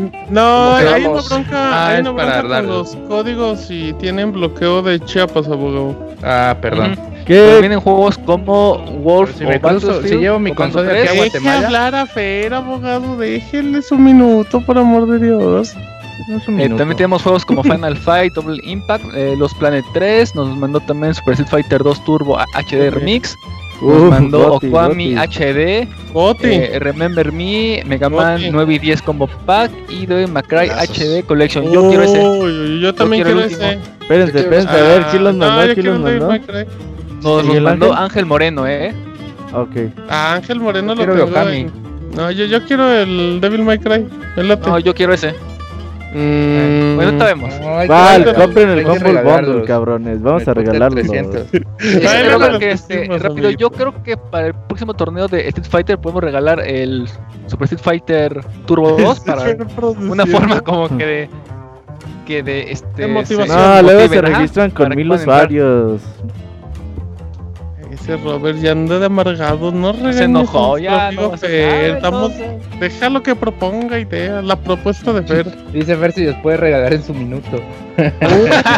Estaría bien chido que los voy a regalar. Pero bueno, ahí vemos qué se le hace a los códigos para, para darles un buen hogar. Sí, de todas maneras, muchas gracias. Ajá, Sí, gracias, gracias. Ángel. Sigamos. Eh, yo tengo uno de Rodrigo, Rodrigo Verduzco. Dice, saludos, llevo escuchándolos como desde el podcast 15 y es la primera vez que les escribo. Felicito a todos los miembros de Pixelania por el trabajo que han hecho todos estos años. Quisiera saber su opinión. Quiero comprar un PC Vita por Amazon USA. ¿Creen que sea seguro? Ya que solamente he comprado juegos por este medio. Y también los que hayan probado el Remote Play entre Play 4 y Vita, ¿cuál ha sido su experiencia? Agradecería sus respuestas y díganle a Martín o al Moy si me pueden mandar un saludo como Pixealf. Gracias. Hoy, Atentamente, Rodrigo. hoy. No, ya se fue. Ok. Em, de lo del. Martín? Salud como Pixe, ¿qué? Como Alf, mándale un saludo como Alf, Moy. ¡Saludos! Mira, muy bien. Eh, de lo del Remote Play, Isaac. En general, No, yo he tenido. Amazon. Ok, lo de Amazon nada más que cheque porque al ser envío de Estados Unidos y por el tipo de paquete y sobre todo por el precio, eh, va a pasar por taxes, o sea, por impuestos y todo eso. Así es que no le va a salir tan barato, ¿eh? No, yo no recomendaría que lo importe de Amazon porque creo que le puede salir el mismo precio que aquí y pues la- con la diferencia de pues, de la garantía. No sé si todavía manejan garantía, pero Caro el caldo. ¿Verdad? Sí, le vas a, a lo mejor Sí. te ahorras poquito, o sea, de hecho, y, y también hay productos, mira, para que veas, voy a hacer en este momento, voy a ver cuánto me cuesta un PlayStation Vita. Pero de Para hecho, este, no, México. no estoy preguntando por el precio, sino si es seguro o no. Ah, no, pero eh, rápido nada más, eh, como datos cuesta, ahorita hay un PlayStation Vita en 150 y vale 185 con todo y envío, que es un precio similar al que encuentras en México y la diferencia es que pues no tienes garantía. Ah, Eh, Estaba viendo que si no le molesta, me parece que estaban teniendo uno de refurbished, creo. Ah, en como 110 o algo así. En Amazon, Moy. Sí, lo vi en la mañana, creo. Ok, ahorita lo checo. Bueno, Uh, eh, el punto. Ah, sí, ya lo encontré, ya lo encontré, ya lo encontré, vale 114. Em, el detalle es la garantía, nada más. La garantía pues, no la respalda Sony Estados Unidos, Sony México. Pero es la- refurbished, viene mejor. Abogado, déjeme responder esto mucho. Y fíjate que el de 114 dólares acaba valiendo 140 con todo y envío. O sea, es muy buen precio, ¿eh? este sí es 3 buen precio. pesos. Aprox. Ah, Ajá, más o menos. no, entonces no es tan buen precio, fíjate. Claro, porque lo- sí. lo- Digo, por, recuerden digo que- por si te piden el depósito de la Recuerden aduana que lo más caro de un PlayStation Vita es la memoria, no La memoria, consola. exacto. Sí, porque Sí, cada yo- memoria ha de estar como en conseguir un- 1400. PlayStation Vita por ahí en unos 2500. Sí, en México es fácil Pero- conseguirlo usado en 2000, 2500 pesos. O Pero de venda uno garantía- tiene como 6. ¿Mande? O, o quizá venda uno tiene como 6. Ah, bueno, Isaac todos. puede vender. Ajá, eh, al mismo tiempo. Eh, Ah, pero ok. sí, nada más es lo de la garantía, el envío es totalmente seguro, te llega a lo mucho en un lapso de, de 10 De hecho, días. De hecho, es más seguro que Isaac compre ese refurbished a que venda uno de los suyos. Sí, también, ese es un buen dato. Eh, y del Remote Play yo lo he usado y en juegos que no son tan complejos por los controles y sobre Ujú. todo que use pocos botones, Isaac, a mí el Remote Play me agrada. A, a mí lo que me gusta es para RPGs así más simples, como por turnos. Para Eh, jueguitos indies. Ándale también, pero no, por ejemplo, Hotline Miami, yo no lo podría jugar ahí porque es algo muy veloz. Ah, Entonces, Ajá, exacto, algo que no mejor algo requiera como Salón, un plataformita que a lo mejor no es tan exigente. Como Street Fighter, como Squall. Uf. Ah, con- ganaba en Street Fighter. Y, y sí, nada más hay que recordar que pues, lo recomendado es que tenga seis botones, o sea, el juego a lo mucho, porque ya cuando pide L2, R2, Ajá. L3, ya te agarra la pantalla táctil y ya es un desmadre ahí. se vuelve un poquito incómodo. A mí, la verdad, no me late para esos juegos. Shooters tampoco. Pero yo repito, RPGs de por turnos, jueguitos así leves. Está, está bien, está agradable. Totalmente. Eh, ¿Ya ahí se acabó? Sí, ¿Sí? Va a ser ¿Qué tú. más? Sí, yo tengo el, el correo que enviaron la semana pasada de. eh, de ay, de Miguel Ángel. Por fin lunes de Pixel Podcast. Buenas noches amigos de Pixel. Me mando este correo para comentar. Es que se les extrañó mucho en las vacaciones. Hasta extrañar el Pixemoy que ni habla. Me moría de ganas de escucharlos hablar de Pokémon Go, de Mighty Number 9, la Gamescom y todo lo que ha estado pasando. También me emociona saber cuáles serán los cambios prometidos por Robert. Tal vez el abogado tenga su propio podcast, tal vez Isaac ya use pantalones, o quizá el Moy decida dejar su 3DS para comentar en el programa. Bueno, les dejo unas preguntirijillas. ¿Volverá Pixel TV? ¿De qué se trata la Lo Gamescom? leímos. ¿Ya? ¿De qué se trata la Gamescom? Sí, lo leímos la semana pasada, abogado. Fue en el momento en el que se fue fui al a. baño. Y hasta ahorita Ujú. lo capté. Sí, sí lo leímos. De, lo de- otro, yo, del mismo, de Miguel Ángel, de Miguel Ángel. A ver, Dice este el de hace dos semanas. Sí. ¿Qué les pareció la clausura de los Juegos Olímpicos de Río 2016? A mí me gustó Sí. mucho, ¿eh? No, bueno, no, no, no, puede sonar mucho porque no me gustó toda la parte de Japón, ajá. Sí, se rifaron. Les confieso que yo no la vi. Eh, de- segunda pregunta. ¿Es cierto? nada, ¿Eh? Ah, lo nada más de que el comercial de, de Tokio. Ese estaba chido. Eh, es ¿Es cierto que no habrá podcast especial este año? Es muy probable. Uy, bueno, dice la última pregunta. ¿Qué opinan de la Nintendo NES Classic Edition? La mejor retroconsola del mercado. La hasta que salga. No creo, hay Solo es tres el. Wii. Ah, Pero el Wii no se ve bien en pantallas HD. No, pero por ejemplo, sí me ya gusta. salieron No, otras NES. versiones. Está bonito. Mi, mi Ninés se va a ver ¿Me has visto en NES? Ay, que todavía ni ves el mini NES. Hay que darle- A mí sí me lo- Ya, de que darle Pero oportunidad. es conexión HDMI, con eso ya Sí, te- debe estar bien ¿Eh? escalado. No, esto, no, no. El Robert ya está regañando. está bien. Ah, sí, está bien. Todo el mundo está regañando a Robert, ¿eh? Eh, ya, dile, dile algo, Fer, dile algo, Fer. Ya, Robert, cállate. Fer. Pero sí, sí, sí es la mejor retroconsola del mercado o no? Todavía ni sale, abogado, ¿cómo vamos a saber? ¿Sí dice la pregunta? Güey, tiene- mira, tiene esa 30 opinión. juegos. Ajá. neta, por 600 varos cómprate un Wii y tienes más juegos ¿Y disponibles. cómo se va a ver en tu tele HD? Ándale. A ver, Igual que el puto mini NES, güey. Vamos a ver, vamos a ver. sí, Sí, güey, ¿qué Vamos quieres que se vea mejor o qué? Pues Pues se igual, tiene que ver un poquito mejor la imagen. No, 60 frames. Ajá. Sí, se va a ver mejor la imagen. No le hagan caso a Robert. Güey, Bloqueenlo, no, de ¿De hecho, dónde sacas que se va a ver mejor la imagen, güey? No mames. Pues se va, a mejor- se va a ver mejor por la salida HDMI, por las modificaciones para que se vean bien en esas teles. El Wii no está hecho para Ah, que se vea bien en esas teles. Ándale, pues. Ese Robert, yo no tengo Cerro la se enoja culpa, de todo, que-. Sí, perdón por algo que no ha salido y no hemos opinado. Ya no voy a opinar, amiguitos. Siga, abogado. Ah, son las únicas tres preguntas. ¿Ya viste, Miguel Ángel? ¿Ya qué problemas estás Ya causando? lograste que todos se enojaron. Sí. Eh, aparte de que mandas un correo dos veces, No, no lees dos que veces. mandas el, el correo de la semana pasada lo mandas ahorita y, y todavía haces estas cosas. No puede ser. es todo de Miguel Ángel. Por ahí hay otro. Sí, yo tengo otro de Oscar Talavera. Uf, de portero de, de Toluca. Es Alfredo, abogado. Ah, Su primo. Dice, ¿qué pasó gente? Escuchando muchos rumores acerca de la NX de Nintendo, me gustaría poder escuchar de ustedes, ya dejando de lado los rumores, qué es lo que ustedes quieren y esperan de la NX de Nintendo. Por mi parte, les pido que tan solo vean la Wii U. En la Gamepad pueden jugar los juegos de Wii original sin necesidad de tener que apuntar a la televisión y al sensor, más que nada porque la Gamepad ya tiene sensor integrado.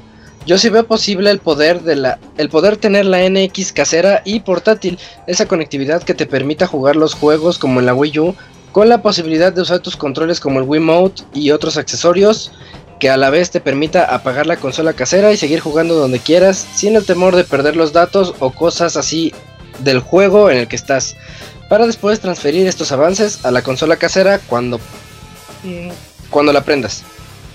Por esta razón, la NX no va a ser súper poderosa, así como las nuevas consolas de Sony y Microsoft, para que los gráficos y más que nada el gameplay no se vea afectado y puedas ver lo mismo en la tele y en la que yo creo será una gamepad, suponiendo que así será. Además, yo creo que va a tener conexión Wi-Fi independiente, así será como ambas se mantendrán conectadas y no perder no perderás avances y datos importantes del juego. Yo espero una versión super mejorada del Virtual Boy para la NX.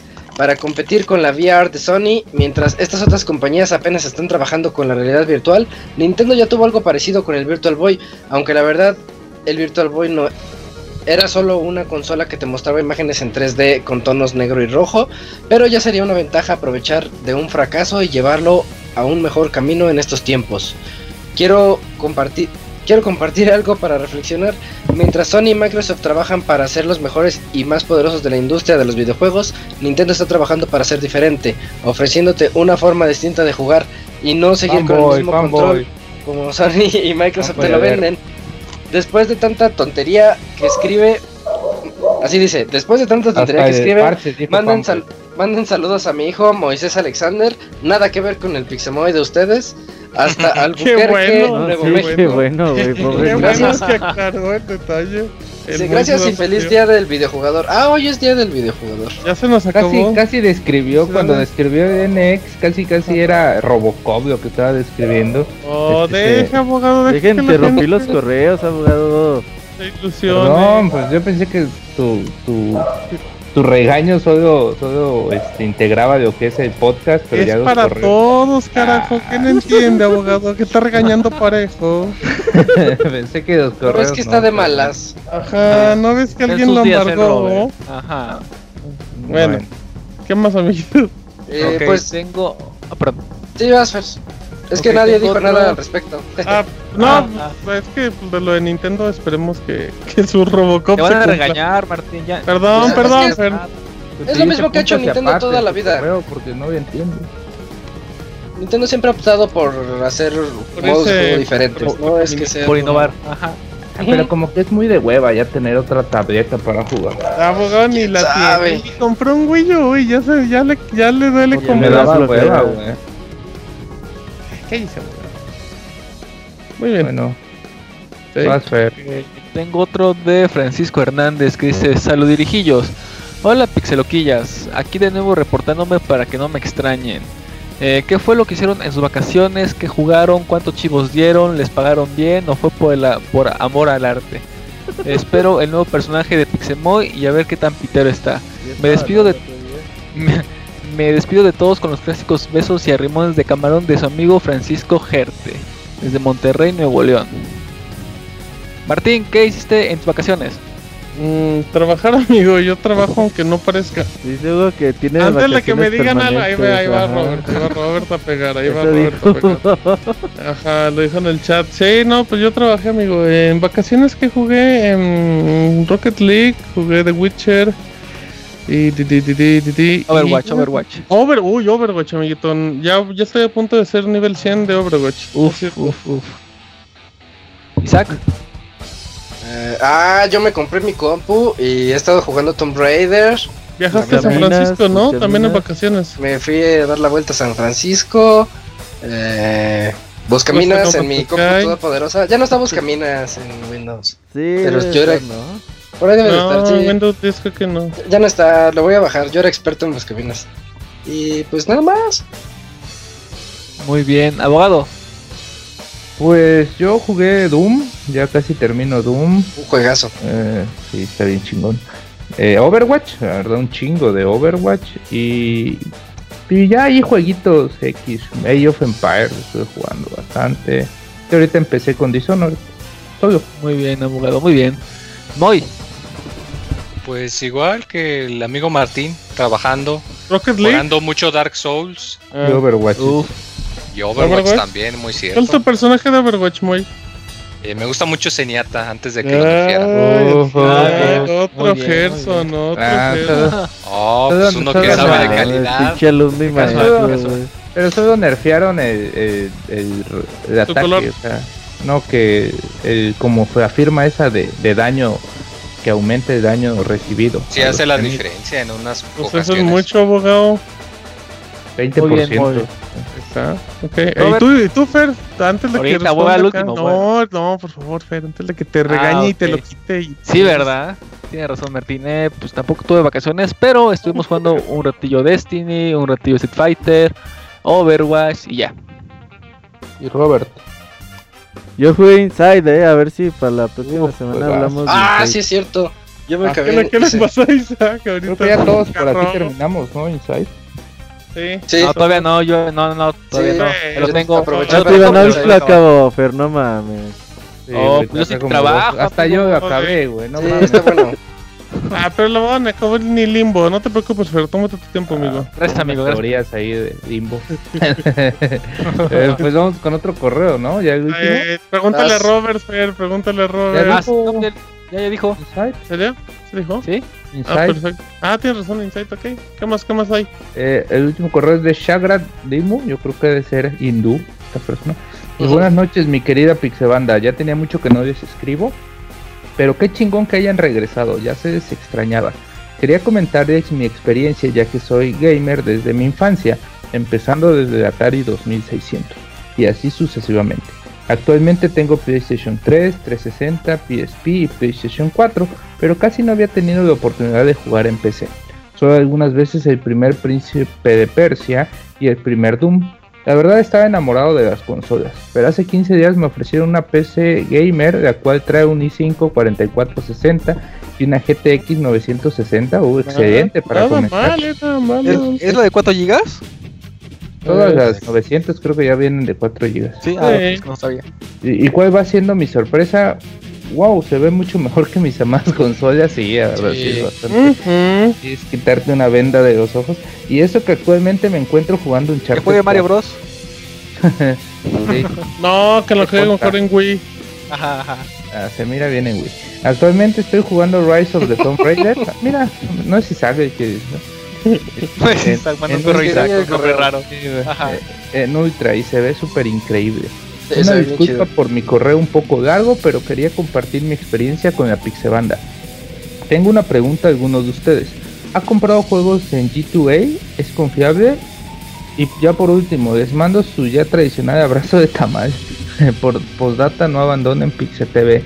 Eh, pues sí es seguro G2A, la verdad nunca he tenido Pero yo, yo he comprado también G2 y nada más ahí hay una... Hay broncas. ¿no, Moy? En cuestión de, del dinero, de cómo se mueven los códigos y todo eso, ¿no?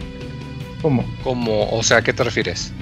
Sí, o sea, no, no hubo una polémica en, en ese sitio en cuestión de los juegos indies y de las ventas que causaban o algo así. Eh, bueno, el detalle está, está un poco complicado. De hecho, eh, pues sí, eh, tomaría algo de tiempo explicarlo a detalle. A grandes rasgos lo que pasa es que esos son sitios en donde tú puedes vender. Tú compras una llave de algún juego, no del desarrollador, sino de alguna persona, de un vendedor tercero. Muchos lo utilizan para, pues sí, o sea, para comprar juegos de manera más baratas o de otras regiones, pero el problema radicaba en que a estos cuates lo que pasaba, unas personas eh, engañaron al sistema, utilizaron números de tarjetas de crédito robada para vender las llaves y luego vendieron las llaves. Mm, Cuando las personas que recibieron el robo reportaron la venta, a la persona que compró la llave le cancelaron el juego y al desarrollador indie por haber aceptado una transacción de tarjeta robada les cobraban penalizaciones de hasta 100 dólares por transacción. Entonces en realidad ellos acabaron perdiendo como 10 mil dólares o algo así.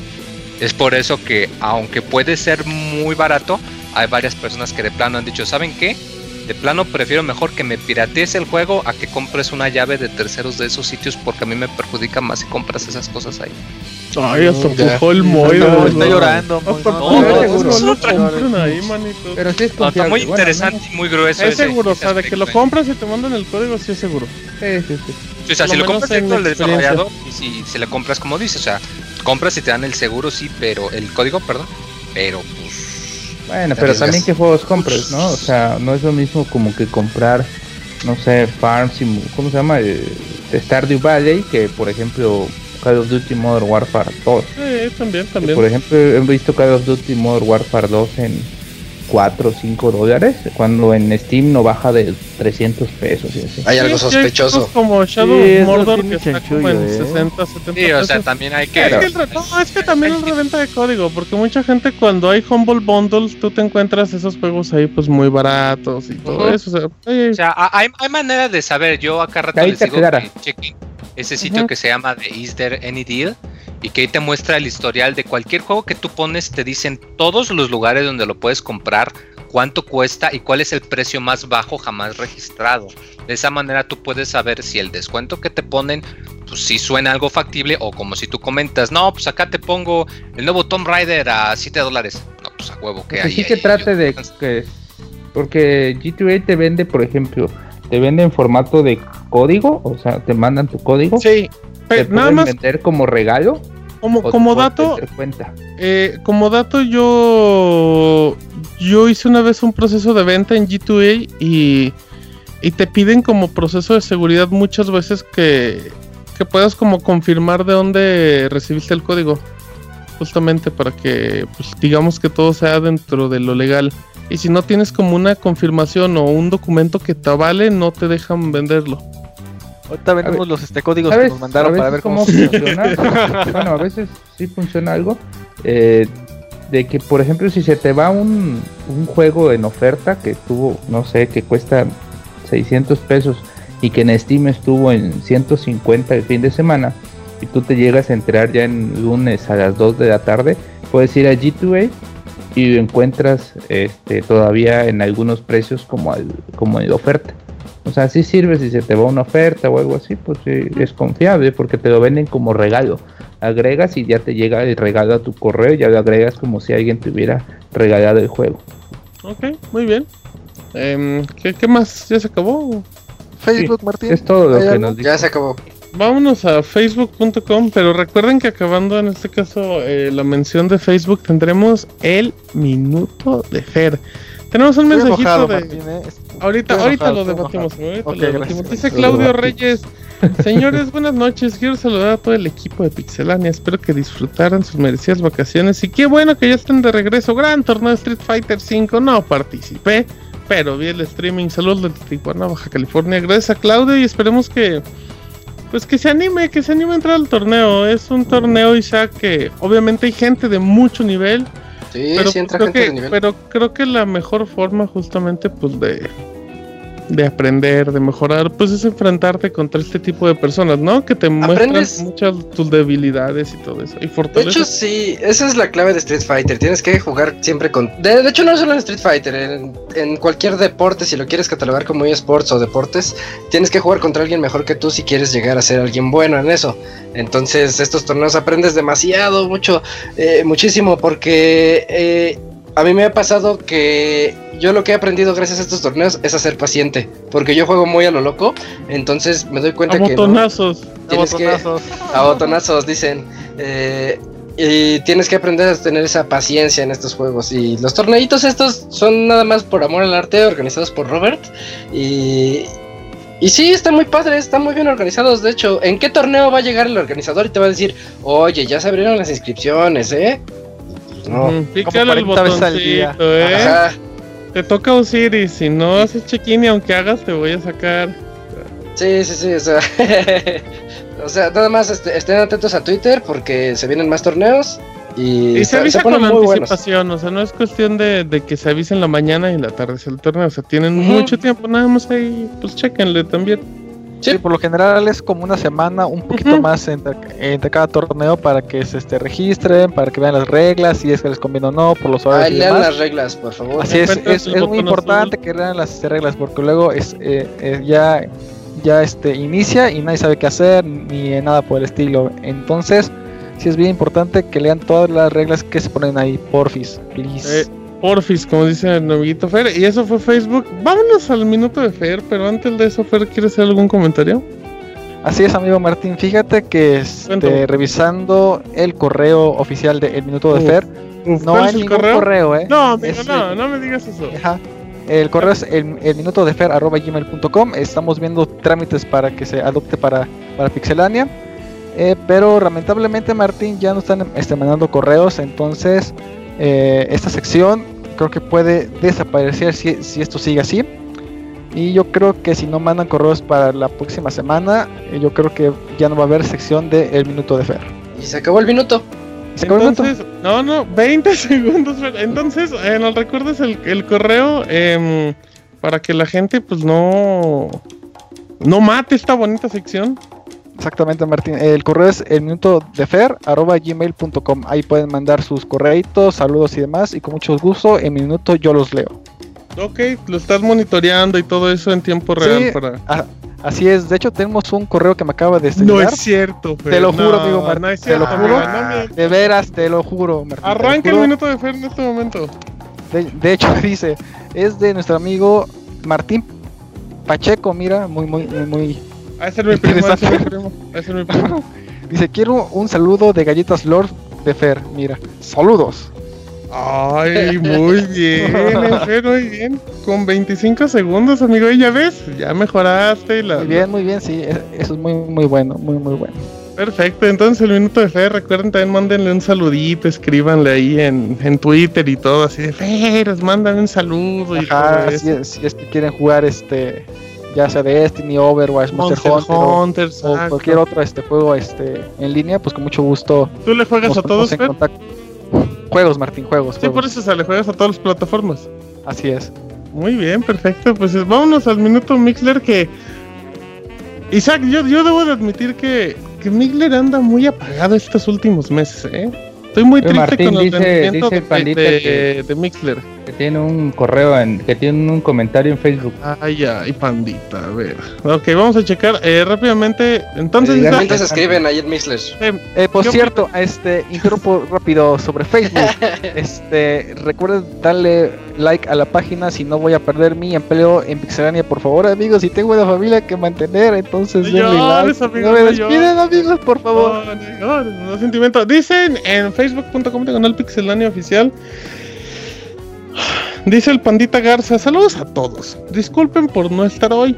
Y a modo de perdón, les ofrezco que el abogado les dé unos chivos a cada uno. Ah, puta, no mames. Así es no, que, yo abogado, Yo no, yo no soy chivos. Hay que se los dé Gifucas, eh, eh, eh, Chavita en el Gifucas, por favor. ok. Eh, bueno, entonces ahí está el abogado. Entonces, el minuto Mixler, Isaac ya ni me respondió por tanta Para eso estuvo tanta chingando tanto. Ay, dice abogado, deje hablar a Y- Isaac. Y yo fui el que dije que pinche Chavita vaya mal. Sí, pinche chavita, que no mames. Mejor que venga el podcast. ¿Alguien puede dejar hablar a Isaac, por amor de. Dios? Pasa. Sobre Mixler, pues la, sí, la gente ha estado bastante apagada ya desde Regáñalo, hace Isaac, como 20, como 20 podcasts, así que pues si ya no escriben en Mixler, pues dejamos de hacerlos en vivo para que Ah, Ándenle, Ahí, ándenle. grabados y ya después lo bajan cuando del quieran. gachazo, ¿no? Del gachazo. Sí, da el gachazo. Parece que estamos en vivo, Vino. Saludos, Muy bien, Termo. perfecto.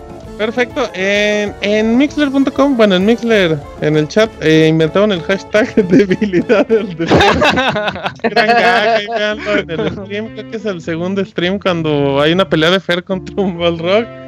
Em, dice que Araiza eh, mande saludos con el Garreta, Abogado, dicen. abogado, mande un saludo con algaplauso, ¿no? Ay, como Bien. Ahí saludos a mi amiguito el termo, también saludos a Piltri, como no, saludos, aunque no es sus galletas lords. El abogado come becerro, le dice el otro abogado, abogado. Ok, dicen la vida sexual de Fer en el momento de Fer. Ah, esa es la otra sección, esa es la otra sección. Saludos a la Em, mamá de Daniel. Los 30 segundos de Fer. esa es buena mamones. sección, eh, también. Dice como que saludos a todo el equipo de Pixelania, es agradable volver a escucharlos en vivo. Saludos al Pandita, saludos a Daniel, que Saludos al- al Saludos a su mamá. Saludos al Termo. Saludos a Antonio. Así es que eh, también quiero no, saludos a Pablo, como no, saludos a Pablo, muy amable. Igual a Antonio, que no saludo así. Y ya vamos terminando. Secretos de alcoba de minuto de Fer. ¿no? Uy, la próxima semana estrenas Oh. Secretos del Alcoba.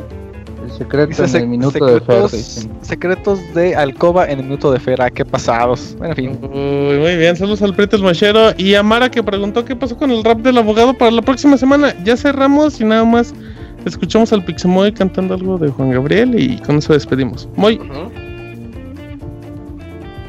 Y eso fue el Moy cantando canciones de Juan Gabriel. Es que fue la imitación. Ajá. No Ah, mames, sí, es cierto, no, ya fue la imitación portuguesa, nada más. Ah, muy bien, muy bien, Moy, te salvó Isaac, te salvó Isaac, así es que vamos despidiendo. Eh, vean el- la repetición del, del campeonato mundial de Street Fighter V que se grabó ahí, está en pixelane.com. Eh, y escuchen el bowl de los de pixeles de la semana pasada de los Vikings, donde Isaac murió al final de manera estrepitosa. Spoiler alert. Y pues ya, vamos despidiendo. En nombre de Fer, de Robert, de Moy, de Isaac, del abogado, del Pandita y de Yuyos, mi nombre es Martín.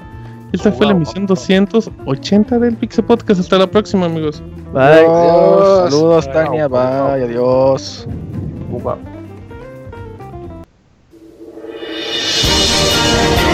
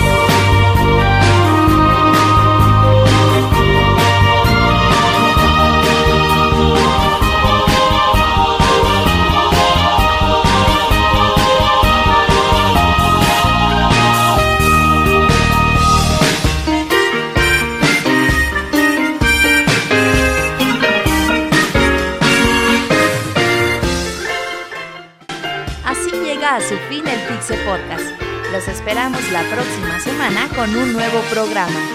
Búsquenos en iTunes como Pixelania y descarguen este podcast. Muchas gracias y hasta la próxima.